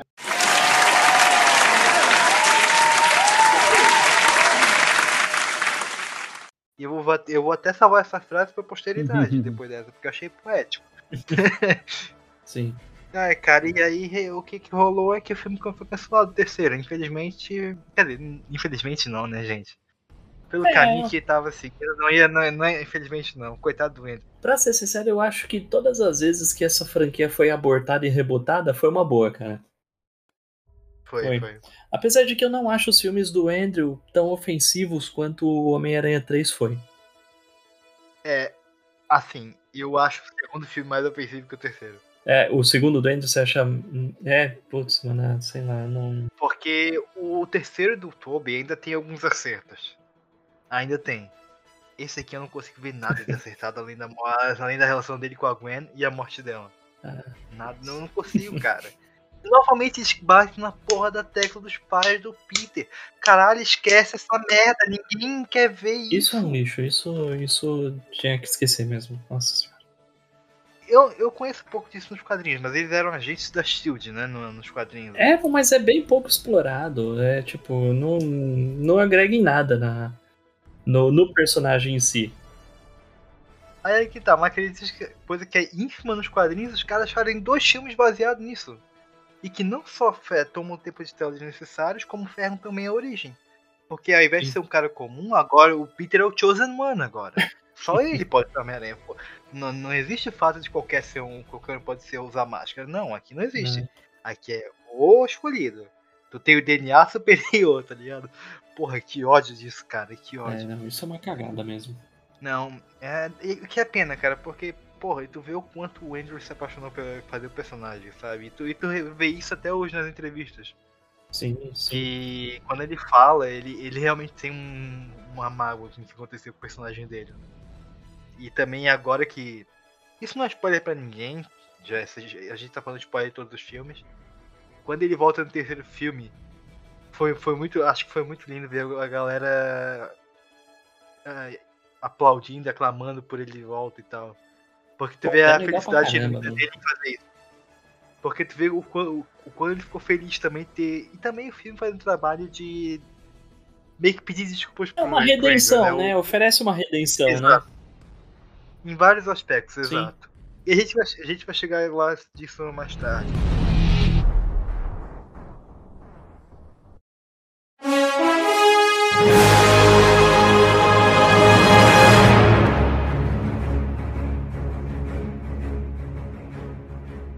Agora, 2015. 2015 para 2016 nós temos um anúncio que nosso queridíssimo Tom Holland, with his British accent, iria fazer o novo Homem-Aranha. e eu acho que a inserção dele, tanto a inserção quanto a nova linguagem dele é perfeita pro momento, não pro, pro personagem, mas é perfeita pro momento que a gente tá vivendo. Por quê? Novamente falando de contexto. Ele já estava no contexto, Chemistry estava bem estabelecido, nós já tínhamos dois filmes dos Vingadores, três filmes do Homem de Ferro, dois do Capitão América, enfim, yari yari yari. É isso aí. Ele chegou no momento que já estava o caminho muito pavimentado, então assim, foi uma decisão acertadíssima, primeiro eles não terem colocado ele de novo Origem, Com certeza. seria um saco, até porque o filme não é dele, então tomaria muito tempo de novo para isso. Você tá falando Guerra Civil, né? Exato, Guerra Civil. E trouxe um Peter Molecote, o, o moleque do, do primeiro ano, né? Cara, isso, isso é legal também. Apesar de que os outros também eram do primeiro ano, né? Assim, é- não, o Toby já tava meio que se formando, né? Não, ele começa o filme se formando já o Tobey no primeiro filme. verdade. tanto que depois ele no segundo, segundo terceiro. a- No primeiro filme já já tá trabalhando e indo pra faculdade. E é, o Andrew eu acho que tava, sei lá, no primeiro, segundo, alguma coisa assim. Apesar de os dois atores serem bem mais velhos, né? É, os caras tinham 28 anos. É, então. É foda. Mas, mas é que ele realmente tem cara de moleque. Até hoje, o cara tem 25 anos, parece que tem 16, cara. É bizarro aquela porra. É, é, Mas.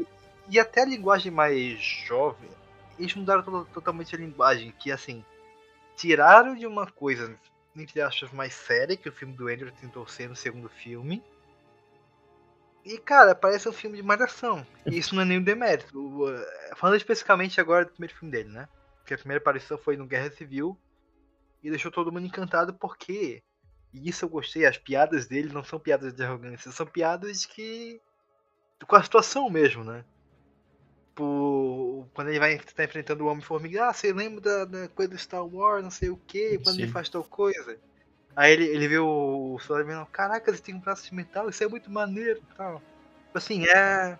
O, o cara é tagarela, mas não é ofensivo, entendeu? Assim, eu, eu. Novamente, eu gostei pra caramba da caracterização do Homem-Aranha de do Tom Holland. Eu achei. Achei legal ele ser um moleque, tá no primeiro ano. Achei legal ele de Homem-Aranha fazer um monte de piada. Achei legal a Tia May mais nova também, tipo, por que não? É, não gosto de tentarem colocar ele como um sidekick do Homem de Ferro. Também. Cara, isso.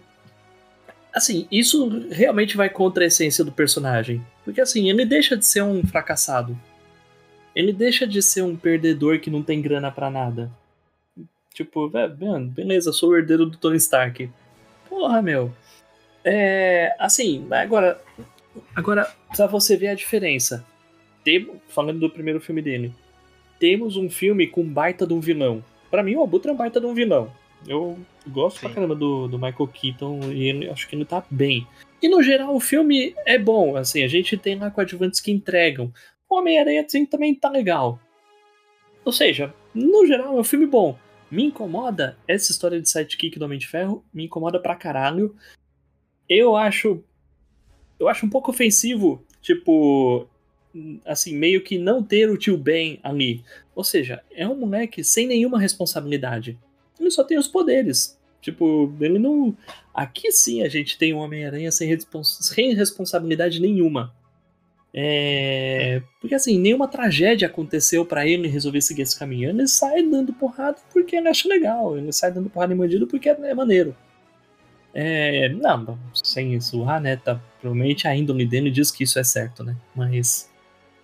Mas assim, ser o Homem-Aranha para o Peter Parker é porque é uma tragédia. Quando não, ele não é o Homem-Aranha, coisas ruins acontecem com as outras pessoas. Então, assim, é, é por isso que ele é o Homem-Aranha. E aqui, cara, aqui ele não costura nem o próprio uniforme. Ele tem lá o uniforme com uma inteligência artificial que o Tony Stark deu pra ele e fala com ele e dá as dicas do que ele tem que fazer. Caralho! Caralho, esse cara não vai fazer porra nenhuma por si só? Pô, e- e- assistindo o filme era isso que eu tava pensando. Mas assim, eu já tinha visto lá a trilogia do Tobey Maguire, já tinha visto os filmes lá do Andrew Garfield, eu já tava tranquilão de filmes do Homem-Aranha. Eu pensei, ah, beleza, vamos, vamos curtir aí que o filme tá divertido. Tipo, beleza, é- era ofensivo não ser um Peter Parker? Era, mas ok. Ah, e, mas ofensivo mesmo nesse primeiro filme é o final, quando ele tá lá soterrado por aqueles. por, por aqueles destroços, numa referência a, um, uma história que a gente fez um programa já faz um tempão lá no HQueiros, né? O Se Esse For o Meu Destino, que é uma das primeiras histórias do Homem-Aranha, onde ele precisa levar um remédio pra Tia May e ele tá soterrado depois de uma briga do. Octopus, ele não tem força pra nada. E ele lembra da Tia May da responsabilidade dele e ele consegue erguer.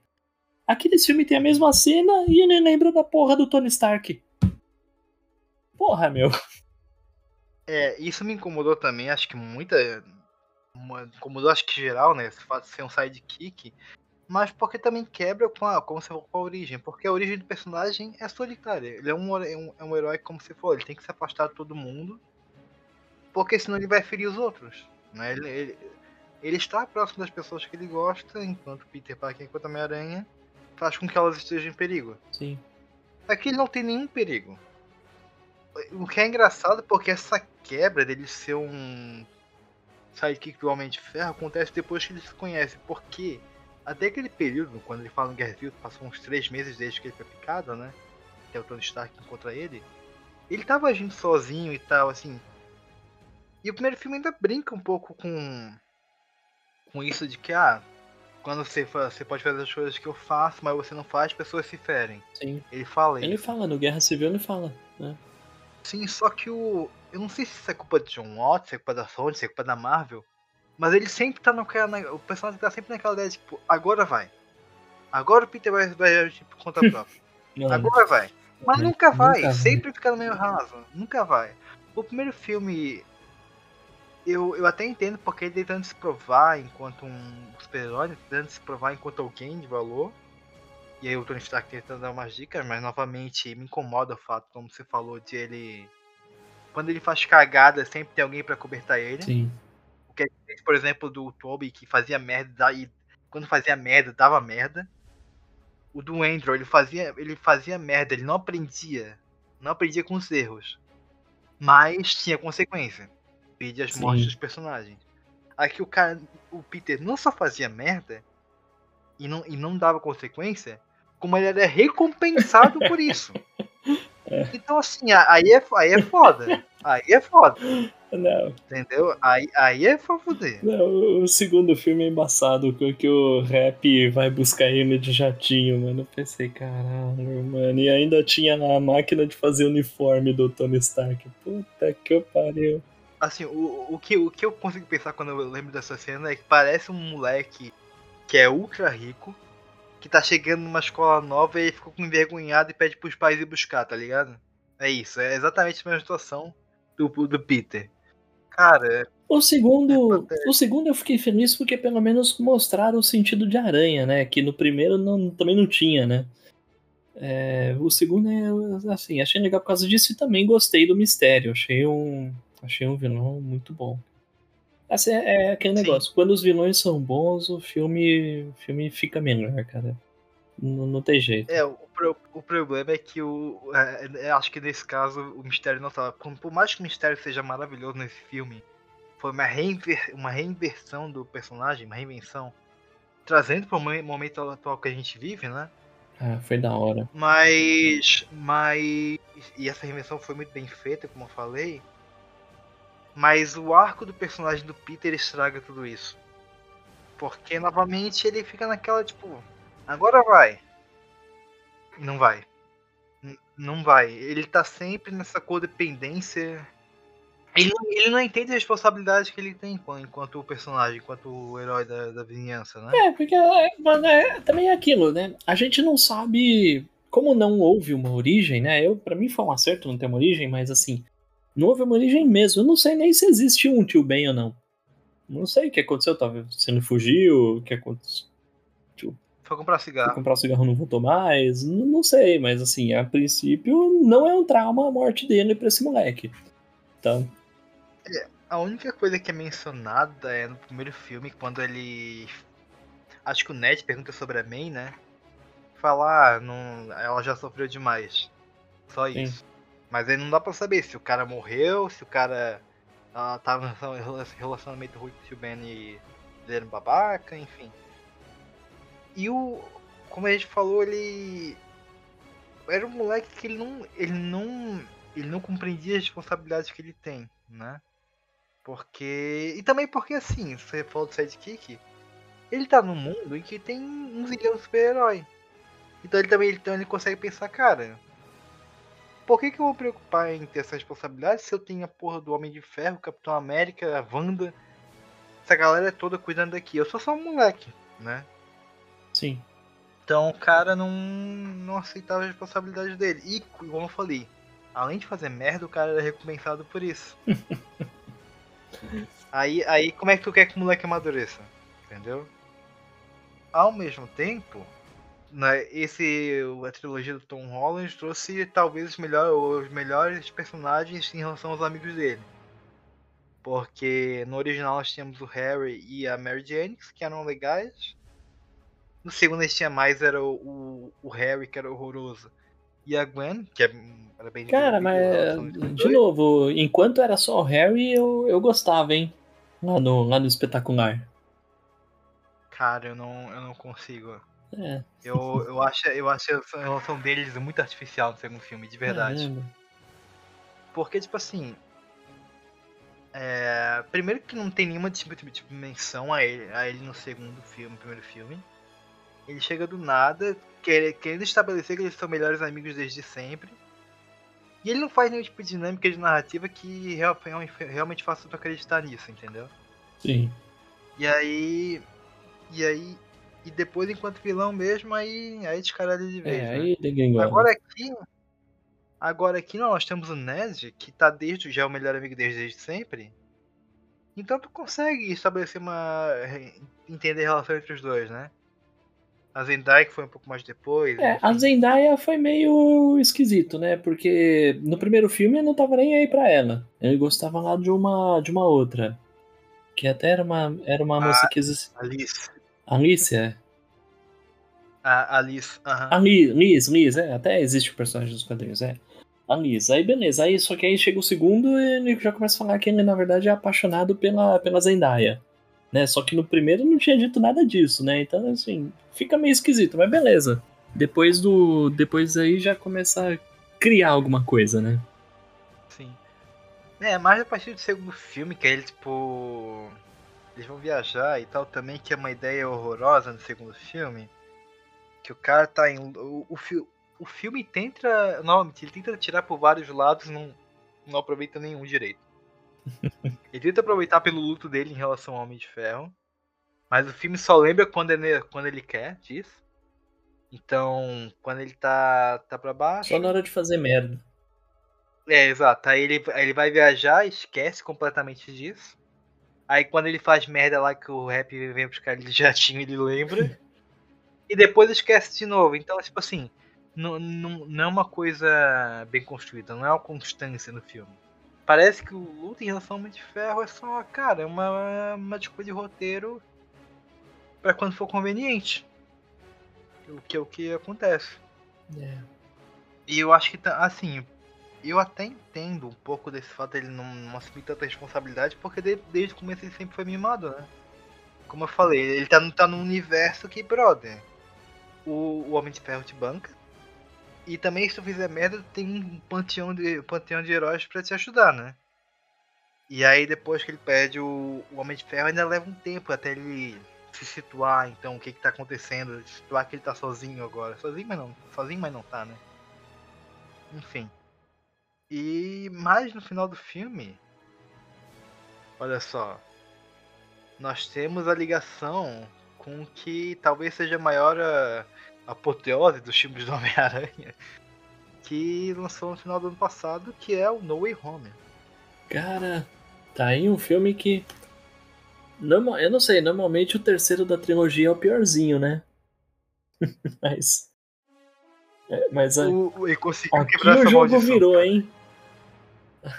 Talvez seja o melhor da trilogia, cara. Ah, com certeza, com certeza. Ah, é um filme que, assim, veio pra corrigir rumos, né?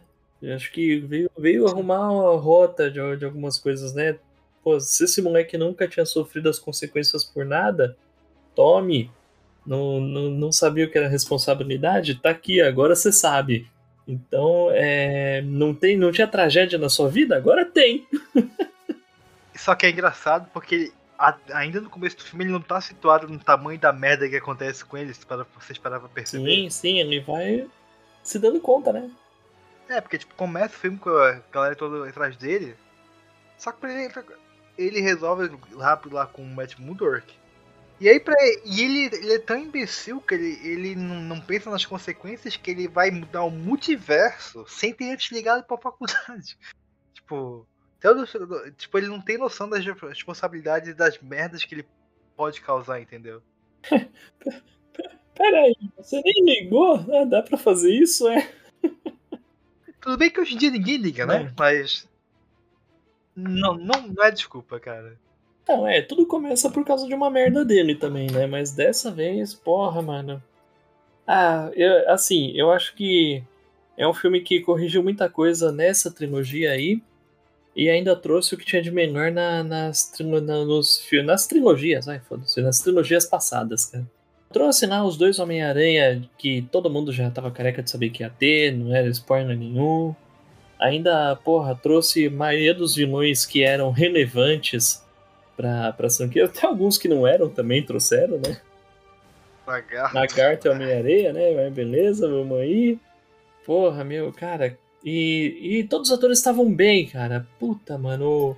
O, o Willem Dafoe, caralho, mano. O Alfred Molina também. Nossa, meu, que da hora que foi ver esses caras. Eu gosto que. Cara, e assim, eu sou, eu sou crítico do, do John Watts, o diretor dessa trilogia nova.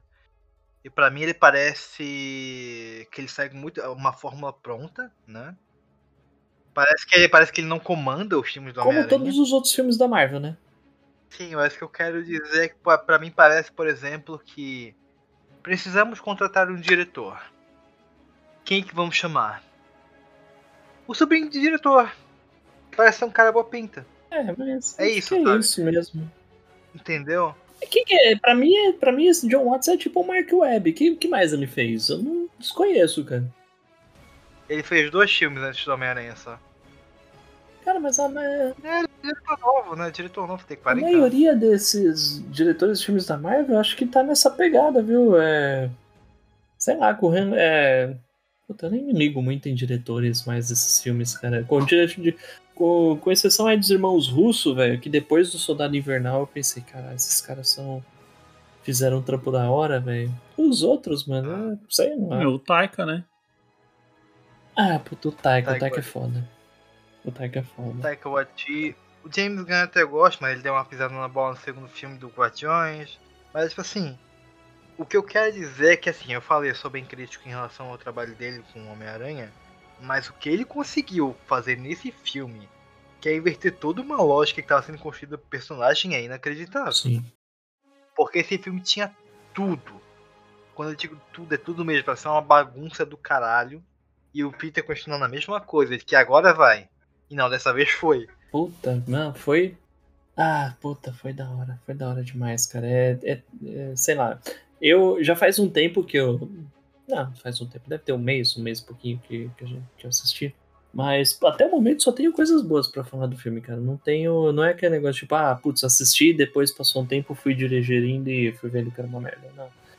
É, até o momento, ainda, ainda acho o filme do caralho, velho. Assim, é aquela história de não ter não ter responsabilidades, não ter um. Não ter um. um- uma tragédia. Putz, ninguém ter dito a frase com grandes poderes e grandes responsabilidades. Nesse filme tem. É, beleza, não teve um tio Ben, mas teve uma tia May. E. E, porra, ela morreu no filme. Eu tô torcendo pra matarem ela nos quadrinhos também, de novo, dessa vez que fique morta. e. Eu, eu digo, só. A gente vai tomar rapidinho. Eu vi um meme esses dias. Era tipo assim: Wanda sofrendo. Os fãs tudo. Oh, não, tudo chorando. Aí Peter sofrendo. Só. Amém. É foda. Tem outro que eu vi que era tipo assim. Aí o Homem-Aranha termina o filme sem casa, sem tia, sem namorada, sem dinheiro, sem trabalho. e os fãs, aí tem aquela imagem do seu Omar, do todo mundo odeia o Cristo, tá ligado? Trágico.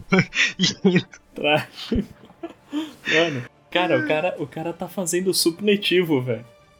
então, Mano, o cara tá- se fudeu num nível. Mano, Caralho. é, eu curti, cara, eu curti muito. Finalmente ele costurou aquela porra daquele uniforme, cara. Era. Cara, que fanservice gigantesco que foi esse filme, né, mano? Os caras, Marvel pensou assim: ah, vocês querem ver ele costurando essa porra? Tá aqui a porra da máquina. Ninguém tem essa merda dessa máquina mais hoje em dia, mas ele tem pra costurar a bosta do uniforme. Tá aí, ó. Não, esse filme ele É, foi é. pensado inteiramente em entender o que os fãs estavam pedindo. Porque Sim. até. O filme dá muita dica sobre isso. Porque até no final do filme, se vocês repararem, o. Tem a, tem a, a caneca da cafeteria que ele pegou lá, né? Aí tem três copos e tá escrito. Nós estamos felizes em servir vocês. É, O, o sim, o sim. filme foi pensado exclusivamente pra atender o que os fãs queriam, entendeu? Sim. De todas as maneiras. E assim, funcionou. Porque o fanservice não foi só jogada, ele serviu pra construir o personagem do Tom Holland. Cara, a construção que não teve nos outros dois filmes, teve agora. Exatamente. E assim, faz sentido a, a chegada desses dois aranhas, além, claro, pelo fanservice que todo mundo queria. Porque não tem ninguém melhor pra entender eles, o que ele, o que ele tá passando do que eles, né? Porque eles estiveram na mesma situação. Sim. Não, Entendeu? ne- nesse ponto também, nossa, foi da hora demais, cara. É, assim. Eu não sei, tá tudo direitinho ali. Se tem uma falha nesse filme, é que eu acho que podia ter os três aranhas juntos lá mais tempo. Sim. Que, sei lá, eu achei pouco. Ainda assim me surpreendeu porque os caras estão em metade do filme. Eu pensei que eles iam estar aí, tipo, na batalha final e só. E aí seria uma frustração gigantesca. Aquilo foi a metade do filme? Não foi tipo a última meia hora, não? Não, foi uma hora de filme que eles estavam. Cara, é que o filme tem duas horas e meia, né? Aham. Os caras estão em uma hora, uma hora e dez. Os caras têm bastante tempo. E. E eu, eu gosto com ao mesmo tempo. O. Assim, claramente o maior vilão desse filme, e acho que o maior vilão dos, dos filmes do Homem-Aranha em geral no cinema é o Duende Verde, inegável. Sim. Ele é o que causou mais destruição pro personagem em, to- em todas as trilogias. Mas eu gosto como as tragédias dele que causam a ele estão ali pra fazer ele questionar a moral dele. Porque a, a do Homem-Aranha, porque a merda acontece quando ele tenta ajudar os outros, entendeu? Ele inverte a lógica. Porque no primeiro e segundo filme isso tudo aconteceu quando ele foi negligente com o que, com o que aconteceu ali. Quando ele foi babaquinha, né? Digamos assim. Com, com o tio Ben e tal. Sim. Aqui não, aqui é o contrário. É justamente É quando ele tenta ajudar que, que dá merda.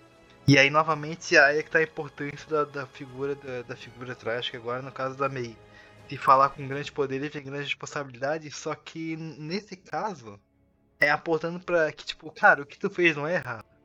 Errado é o que eles fizeram, entendeu? Era o que eles fizeram, sim. Exatamente. Tu não tá errado em querer ajudar os outros. Porque é o pensamento que o Peter tava naquele momento. Tanto que se você lembra no filme, ele fala, cara, esse é o universo de vocês, né? Vocês se viram aí, eu cansei.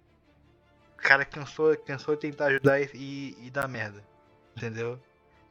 Então, eu gosto dessa inversão de lógica. E também como o, o John Watts inverteu toda a lógica de o filme de origem ser o terceiro filme do personagem. É, é bizarro pensar isso. É, olha, parece. Eles podem até fingir que foi planejado, velho. Mas não foi, não. Não foi. Não, Não foi. foi. mesmo, velho. Não, e é por isso que eu acho que, assim, nesse ponto eu posso elogiar o John Dá pra elogiar o John Watts, porque o, o cara fez uma, uma malabarismo gigantesco pra amarrar tudo de uma forma que sai, tu sai do cinema e fala, caraca, finalmente. Cara, Tá no terceiro filme, mas é. Eu não sei, eu, eu, eu acho que ficou tão perfeito, cara, tão perfeito que eu nem quero que tenha outro, outro sabe? Pra não estragar, cara. Então, eu também não. Pra mim, pra mim, se finalizasse agora. Também porque eu não queria que ele voltasse não, tá? Eu acho que tá bom dele já. Pra mim seria perfeito. Eu acho que daria pra dar espaço pra gente nova, talvez um Miles Morales. Só que eu acho difícil agora porque ele tá bombando na animação, né? Mas eu acho difícil. Eu acho muito Cara, difícil de largar a mão dele. Eu, sinceramente, achei que ia ter alguma coisa de Miles agora, cara. Mas tudo que teve foi uma referência do Electro quando o Andrew tira a máscara. Ele fala assim, pô, achei que você era negro, né? E o Andrew fala, Nossa! pô, meu amigo, ô, mano, desculpa. Ca- Cara, a galera vibrou tanto no cinema nessa cena. Que caralho, Miles, porra. Não, esse é o. Assim, também, já brincando um pouco desse ponto. Esse entra no filme daquele. Esse naquele, naquela lista seleta de filmes que faz os Scorsese chorar. Porque é sim. quando, quando o cinema deixa de ser um cinema e vira um estádio. É, e assim, eu, eu entendo a galera que reclama, mas por exemplo, se tu tá indo numa pré-estreia, tu não pode reclamar. Porque a galera É, que tá indo lá é a galera que é aficionada. Sim, cara, é o pessoal que, que dorme na fila pra assistir o barato, cara. Mano, E- exato. cara, Scorsese que me perdoe, eu gosto do seu dizendo, mas ele que se foda, cara. Ele que se foda. Não, Ele exatamente. foda, né? É, mas sei lá, acho que tem espaço pra todo mundo, cara. Tem, tem espaço pros filmes contemplativos, tem espaço pros filmes pra fazer pensar, e tem espaço pros filmes montanha-russa também, mano. Vamos aí, mano. Sim. Não, esse é um. E assim, até brincando sobre isso também de novo. Esse, esse é o filme que ah, tava muito pra dar errado se a única coisa que ele tivesse a oferecer fosse fanservice, né? Só que novamente, fanservice não tá aqui pra ser jogado, ele tá aqui pra, pra construir a jornada do personagem. Ele não tá aqui só. tá aqui só porque tá, vamos trazer o Toby e o Andrew porque a galera ama. Não. Também, porque eles querem dinheiro, eles não são otários. Mas também porque isso auxilia, não é. Eles não apareceram só na batalha final e. né? Porque isso rendeu momentos maravilhosos e. E além disso, cara, eu acho que esse filme é maravilhoso. Por quê? Porque ele valida tudo que aconteceu até aqui. E quando eu digo validar, eu não quero dizer tornar canônico, porque realmente todos os filmes são canônicos do Homem-Aranha até a partir de agora, né? Sim. O o que eu quero, o que eu quero dizer com validar é que tipo, eles aceitaram, gente, tudo que a gente fez, a gente fez mesmo. O que a gente fez de merda, a gente fez. Eles admitindo que eles fizeram merda, que eles fizeram um filme ruim. E eles até zoam isso, entendeu? Ao mesmo tempo que eles fazem uns callback, uma, uns retcons maravilhosos em relação a isso. E, e, tipo assim, a desculpa do multiverso é uma desculpa, uma desculpa furada. Em muitos sentidos. Eu quero logo que acabe isso porque tá chato já. Mas nesse sentido ele foi válido porque ele realmente validou tudo. E, cara, existe um multiverso em que os roteiristas são uma merda. Sabe? Existe um multiverso em que um roteirista inverte todo o processo. Existe um multiverso que o Tio Ben morre. Um multiverso em que a May morre. Entendeu? Cara, e normal, cara. Exato. Normal. Vamos aí, cara. Assim, o multiverso não, não precisa de uma explicação científica. No fundo, no fundo, tudo isso é quadrinhos, cara. É só Exato. Pra, é só um escapismo pra, pra gente se divertir. Beleza, a gente leva a sério porque. No fundo, a gente acaba investindo muito tempo da nossa vida nesse negócio, né? Então, tipo, porra, eu. Cara, eu comprei meu primeiro gibi do Homem-Aranha, eu tinha 6 anos de idade, cara. Aham. Então, então porra, se eu, se eu vejo um Peter Parker que não é aquele que eu li, beleza, eu ainda vou assistir o filme e vou curtir, cara. Mas vou achar uma merda, tipo, ser um Peter Parker playboyzinho, tá ligado? Não é isso que é o personagem. Então, assim. Agora, quando eu vejo uma correção de rumo dessas, porra, mano, aí, aí sim é, é da hora, cara. É aí que tá, porque o que que tá atrelado ao personagem, a origem, é, é os comportamentos do personagem e as coisas que acontecem com ele. Não é etnia, não é sexo, não é porra nenhuma disso, como um monte de nerd e reaça o tempo todo que apontar, por exemplo, pro Miles, né? Ah, é, como ia ser da hora se tivesse. O Miles? É, Não, o Miles em algum momento vai ter um live action, isso aí é inegável, porque o personagem é um fenômeno. sim. Mas o que eu quero dizer, o que que cria o personagem é, o, é o- as coisas que acontecem com ele. É como o personagem é. Não é uma característica física, nada do tipo, entendeu? Então, tipo assim, as mudanças que incomodaram os fãs ao longo do tempo são justamente de como o personagem é. Por exemplo, do próprio Tom Holland, que por muito tempo e até hoje é criticado devido a ele ser o sidekick do Homem Ferro, como tu falou, e um cara que é um moleque que não liga pra responsabilidade que ele tem, né? E aí tu tem um filme como esse terceiro que a gente tem falado até aqui, até agora sobre isso, que inverte toda essa lógica e finalmente constrói o personagem, é maravilhoso. É. Não é só maravilhoso, como abre portas para um futuro todo pela frente que, na- que, assim, eu não queria, tá? Não queria, eu não queria que o Tom Holland continuasse. Eu acho ele um bom ator. Eu gostei da finalização que ele teve, mas pra mim, não. Sabe? Eu- Ah, eu, assim, eu. Sei lá, eu gosto do Tom Holland, eu acho um bom ator e assim, se for continuar, que seja com ele, cara. Eu não acho. Sei lá, cara, eu acho que se for pra ter um outro reboot, que seja daqui uns 15 anos. Não sei, a gente sabe que não vai. que vai ter outro. Depois, de- vai, depois do sucesso desse filme vai ter outro. É assim, eu- e. sei lá. É, é assim, é isso. Que seja bom também, rola um medinho de que estrague, porque, meu, ficou. sei lá. É, pra mim, a melhor cena desse filme é a última, que ele tem aquele uniforme que é cuspido, escarrado, o uniforme dos anos 70, desenhado por Aham. John Romita. É, Sim. Pra, pra mim, assim, é. sei lá, eu preciso, assim, inclusive, assistir isso de novo. Eu, eu também tenho que assistir, inclusive eu quero assistir a versão com tem o Blu-ray, né? Que tem as cenas extras, deletadas e tal. Pra ver o que, que foi cortado e tudo mais. Mas. Bem. É como eu falei, se terminasse aqui com ele, tava ótimo, entendeu? Mas em algum momento ele vai. E eu acho que o que vai acontecer, até brincando do próximo ponto em relação ao futuro, é que ele vai ter mais filmes deles e em algum momento o Miles vai surgir nesse universo dele Sim. no live action. Ele vai ser meio que um mentor e vai passar o bastão pro Miles, entendeu? Claro que isso ainda vai levar um tempo, porque o Miles tá brilhando na animação, né? Como eu falei.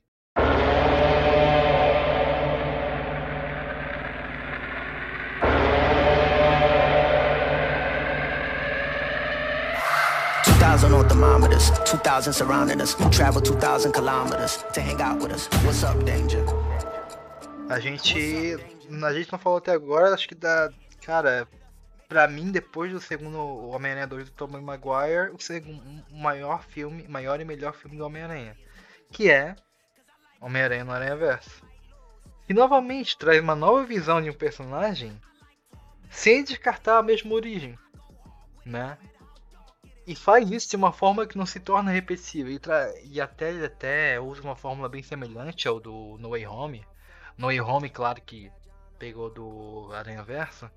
E é trazer personagens que são semelhantes a ele para construir a jornada dele, entendeu? Do personagem. Dele compreender o peso e a importância que ele tem a partir de outros personagens falando, cara, a gente sabe como é que é. A gente, a gente, a gente já, já foi assim, entendeu? A gente é assim.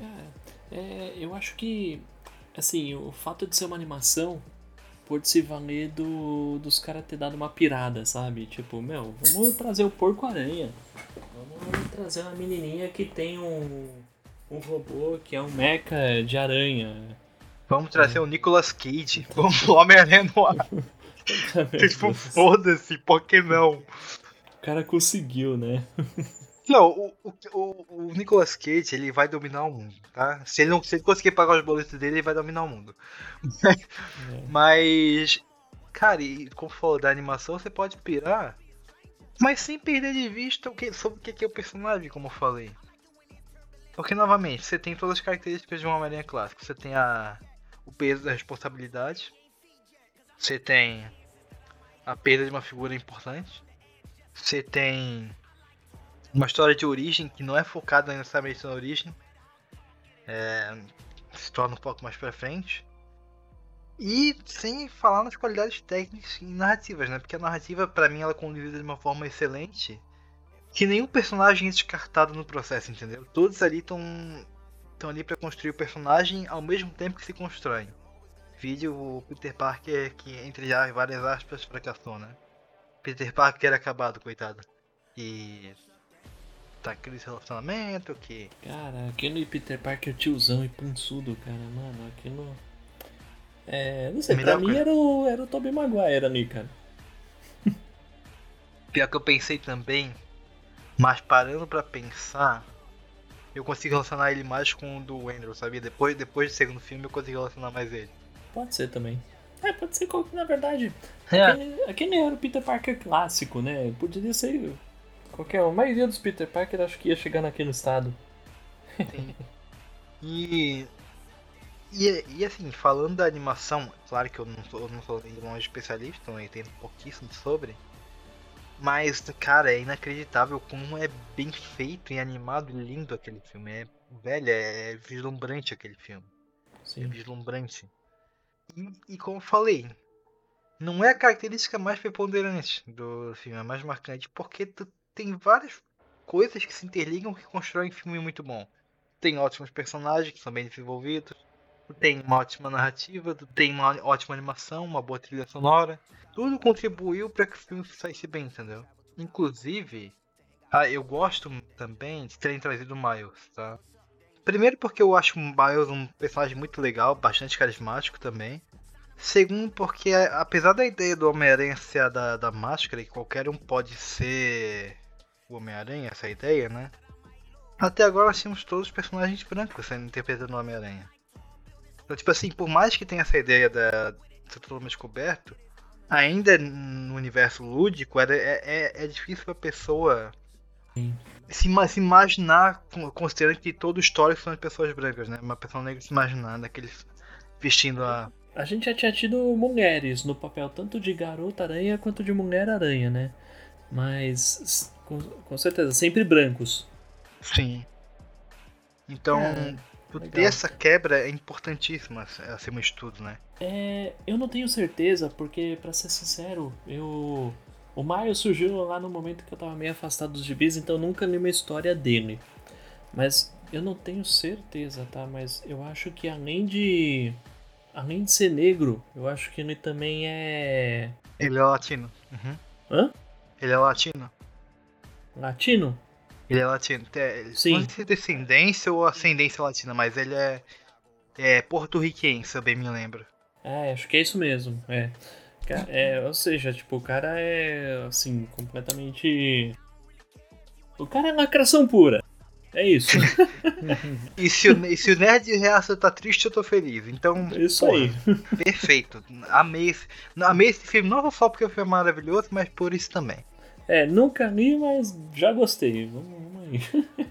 E, e é legal como eles reinventaram a origem do personagem de um certo modo, porque na, na história original do Miles, o, do, o Peter do universo dele morreu, né? E aí Sim. ele é que é o, o Homem-Aranha padrão do. Padrão não, o recorrente do universo dele. E aqui nós temos uma situação semelhante, em que o Homem-Aranha é morto e ele é o recorrente desse universo agora. Então, cara, esse filme é uma, uma série de acertos em ritmo, em personagem, em trilha sonora. E vai ter o segundo filme agora, que eu não sei se vocês chegaram a ver o que os produtores declararam, que assim, vai ter mais, vai ter mais universos diferentes, né?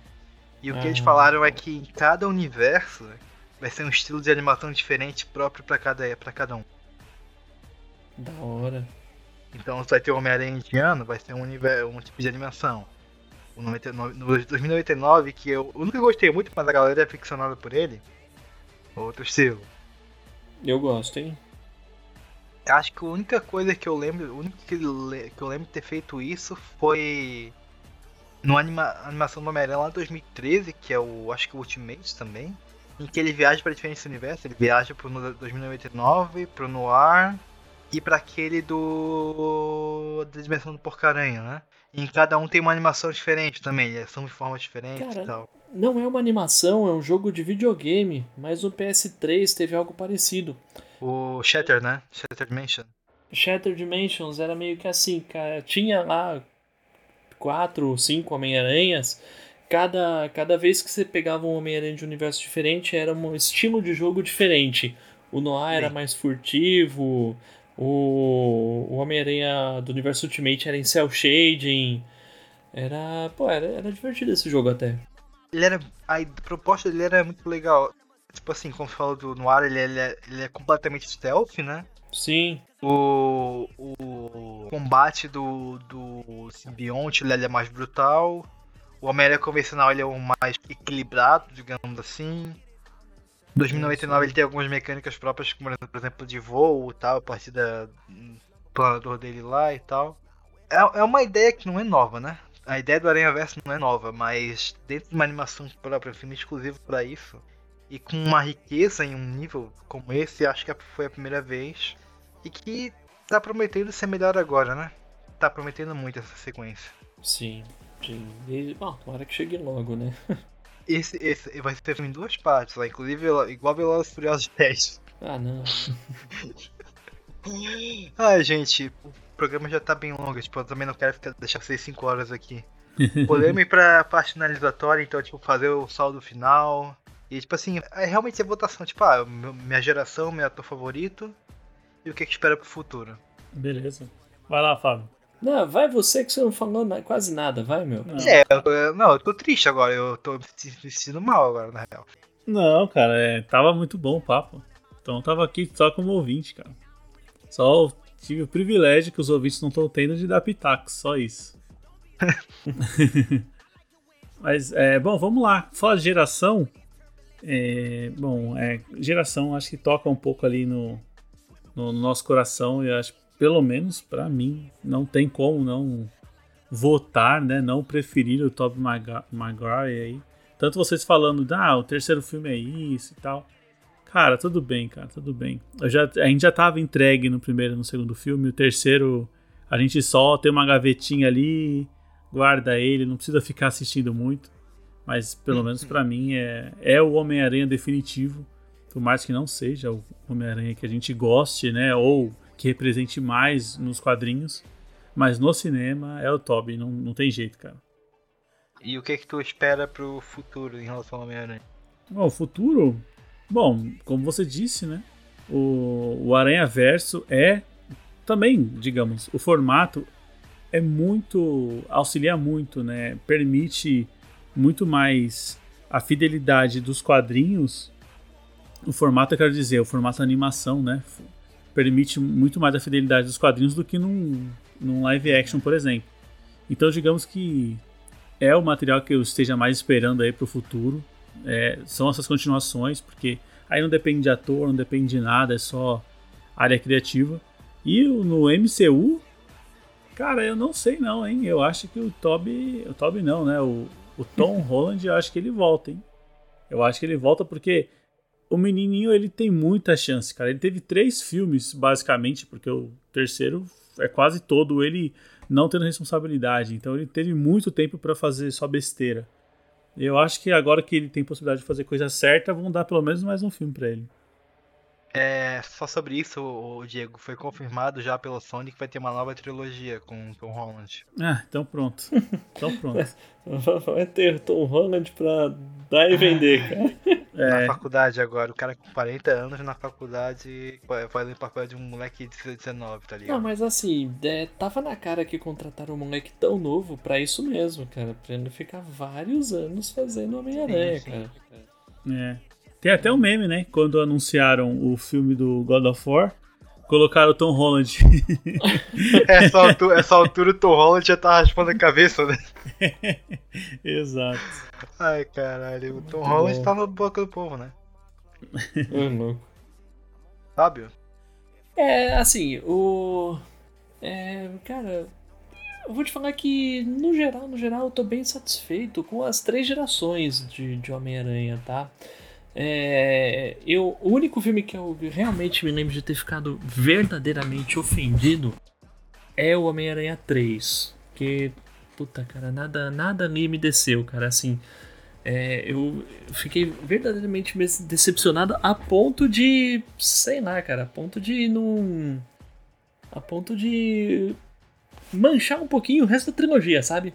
É, mas, apesar de tudo, o primeiro filme e o segundo são perfeitos. Então eu ficaria. Ficaria com essa trinca de filmes mesmo. Ficaria com, com esses. Os dois primeiros, tá? Vou considerar uma trilogia de dois, porque o terceiro eu jogo fora. É, agora, quanto ao personagem ao Homem-Aranha, cara, o Andrew Garfield me agrada mais. É, apesar dos filmes dele serem completamente horríveis, é, assim, a- as partes boas desses filmes são, pra mim, ele salva. É, então eu ficaria com. É, estranho. Ficaria com os filmes do Tobey Maguire, mas o Homem-Aranha do Andrew Garfield. e sei lá, assim, pro futuro. Cara, o futuro Deus pertence, né? meu? Vamos torcer pra. Vamos torcer pro, pra Sony e a Marvel não estragarem isso que eles conseguiram com esse último filme aí do, do Tom Holland. É. Acho que, acho que é isso. Eu torço pra não cagarem. Torcendo pelo melhor, esperando o pior, né? É, pois é, cara, pois é. Mas assim, eu acho que na a animação que vai vir, acho que dificilmente vão errar, cara. Ah, eu acho muito difícil também. Acho muito difícil errarem na animação. Acho mais fácil errarem no próximo filme. Certo. Então, quanto a mim, eu também, em relação à geração, acho que é inevitável aqui preferir o Tobey Maguire, porque ele mudou muito do que eu conheço e, e eu não gosto no personagem. A trilogia, pra mim, eu acho maravilhosa. Até o terceiro filme eu vejo alguns pontos positivos, apesar de ser bem problemático em, em geral. Quanto ao ator, eu. Cara, por mais que eu me apegue muito ao Tom Maguire por causa de infância, eu prefiro o Andrew Garfield porque entre os três eu acho ele o melhor ator. E o cara ama o personagem, se apegou muito pra fazer ele. Eu acho que isso conta muito. E ele também se redimiu muito agora no terceiro filme.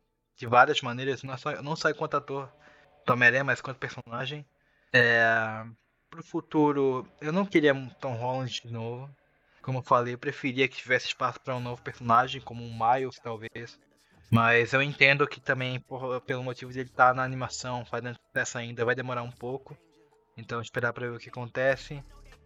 Eu acho que os Homem-Aranhas voltam em algum momento. agora principalmente vai ter o Doutor Estranho 2, talvez algum deles voltam pra uma batalha. E eu espero do fundo do meu coração que volte o Andrew Garfield pra um terceiro filme. Eu acho que a Sony inclusive vai fazer isso, tá? Que ela tá criando um monte de vilão do, do Aranha Versa ali. Eu imagino que não seja à toa, ela vai ter que utilizar algum Homem-Aranha pra combater. Né? Porque vai deixar a Jean lá só, solta sem motivo nenhum. Uma coisa que eu acho muito fácil de fazer é colocarem o Andrew Garfield pra aparecer no filme do Venom, por exemplo. Sim, eu acho mais provável, inclusive. Porque é. já tá em casa, né? E tipo, ele já, já deram até essa brincadeira no terceiro filme falar, ah, eu nunca lutei com o Alien. É, Os então, outros dois já, cara, então, tipo, já tá em casa, né? É, é só cara, ver quanto eles querem pagar. É, o Andrew Garfield tu der 10 reais e um- e uma Coca-Cola pra ele, ele vai. O cara, o cara vai de graça, dependendo do caso. o cara ama muito o personagem. Tô brincando, Sim. claro. Mas realmente fico curio- curioso em relação a isso e eles deixaram um plano de fundo muito bom pra, pra esse caso tiver um retorno, né? Tanto em relação à redenção do personagem quanto ao que é possível explorar dele ainda, né? E quanto à animação, eu também acho difícil, acho difícil errarem. O, tanto que vai ser a mesma galera que vai trabalhar no filme, então. Eles sabem o que, que o filme foi- fez o filme ser bom, o primeiro Aranha Verso. E vão trabalhar bem nesse segundo. E em algum momento o Miles vai aparecer no MCU ou no universo do Andrew, ou sei lá. Porque o Miles é muito grande para limitar ele à animação. Sim. E o- a última coisa que eu espero no futuro é que essa desculpa do multiverso acabe no Doutor Estranho, porque tá, tá, tá chato já. Tá chato essa desculpa pra de roteiro. É, eu ouvi dizer que esse filme do Doutor Estranho vai ser uma loucura.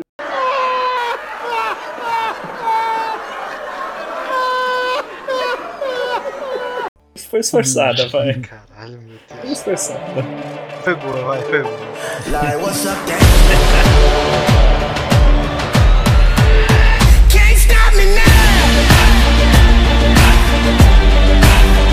and I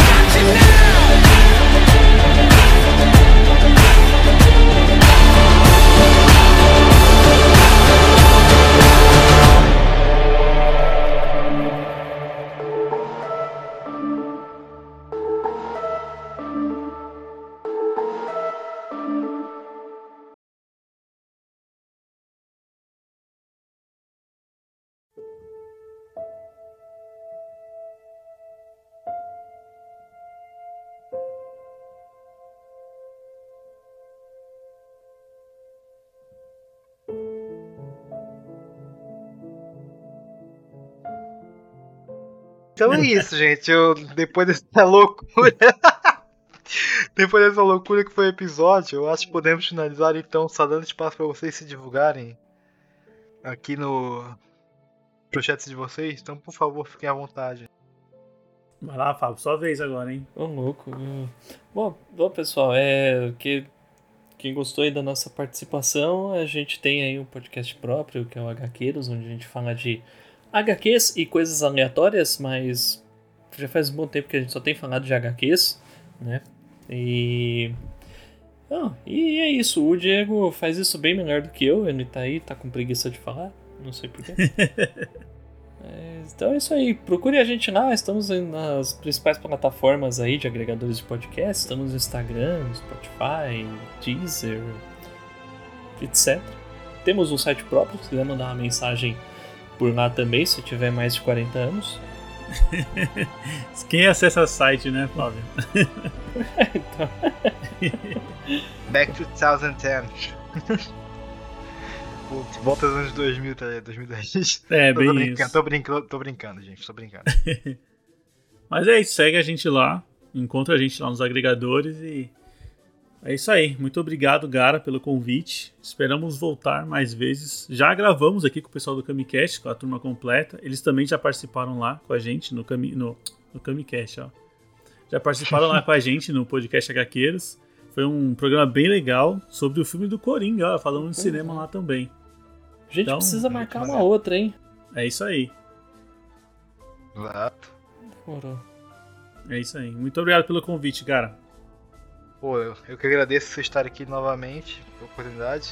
Vocês já falaram que a gente gravou lá, vocês gravaram aqui. Então, como eu falei, só agradecer a oportunidade novamente e obrigado pelo episódio. E fiquem com o nosso amigo da vizinhança, nosso amigo de sempre, Homem-Aranha. Beijo, tchau. Valeu. Nickelback pra toda a vida. Nickelback é bom, hein? Cara, eu gostava dessa música aí. Eu gosto também. Nickelback Back é bom. Nickelback.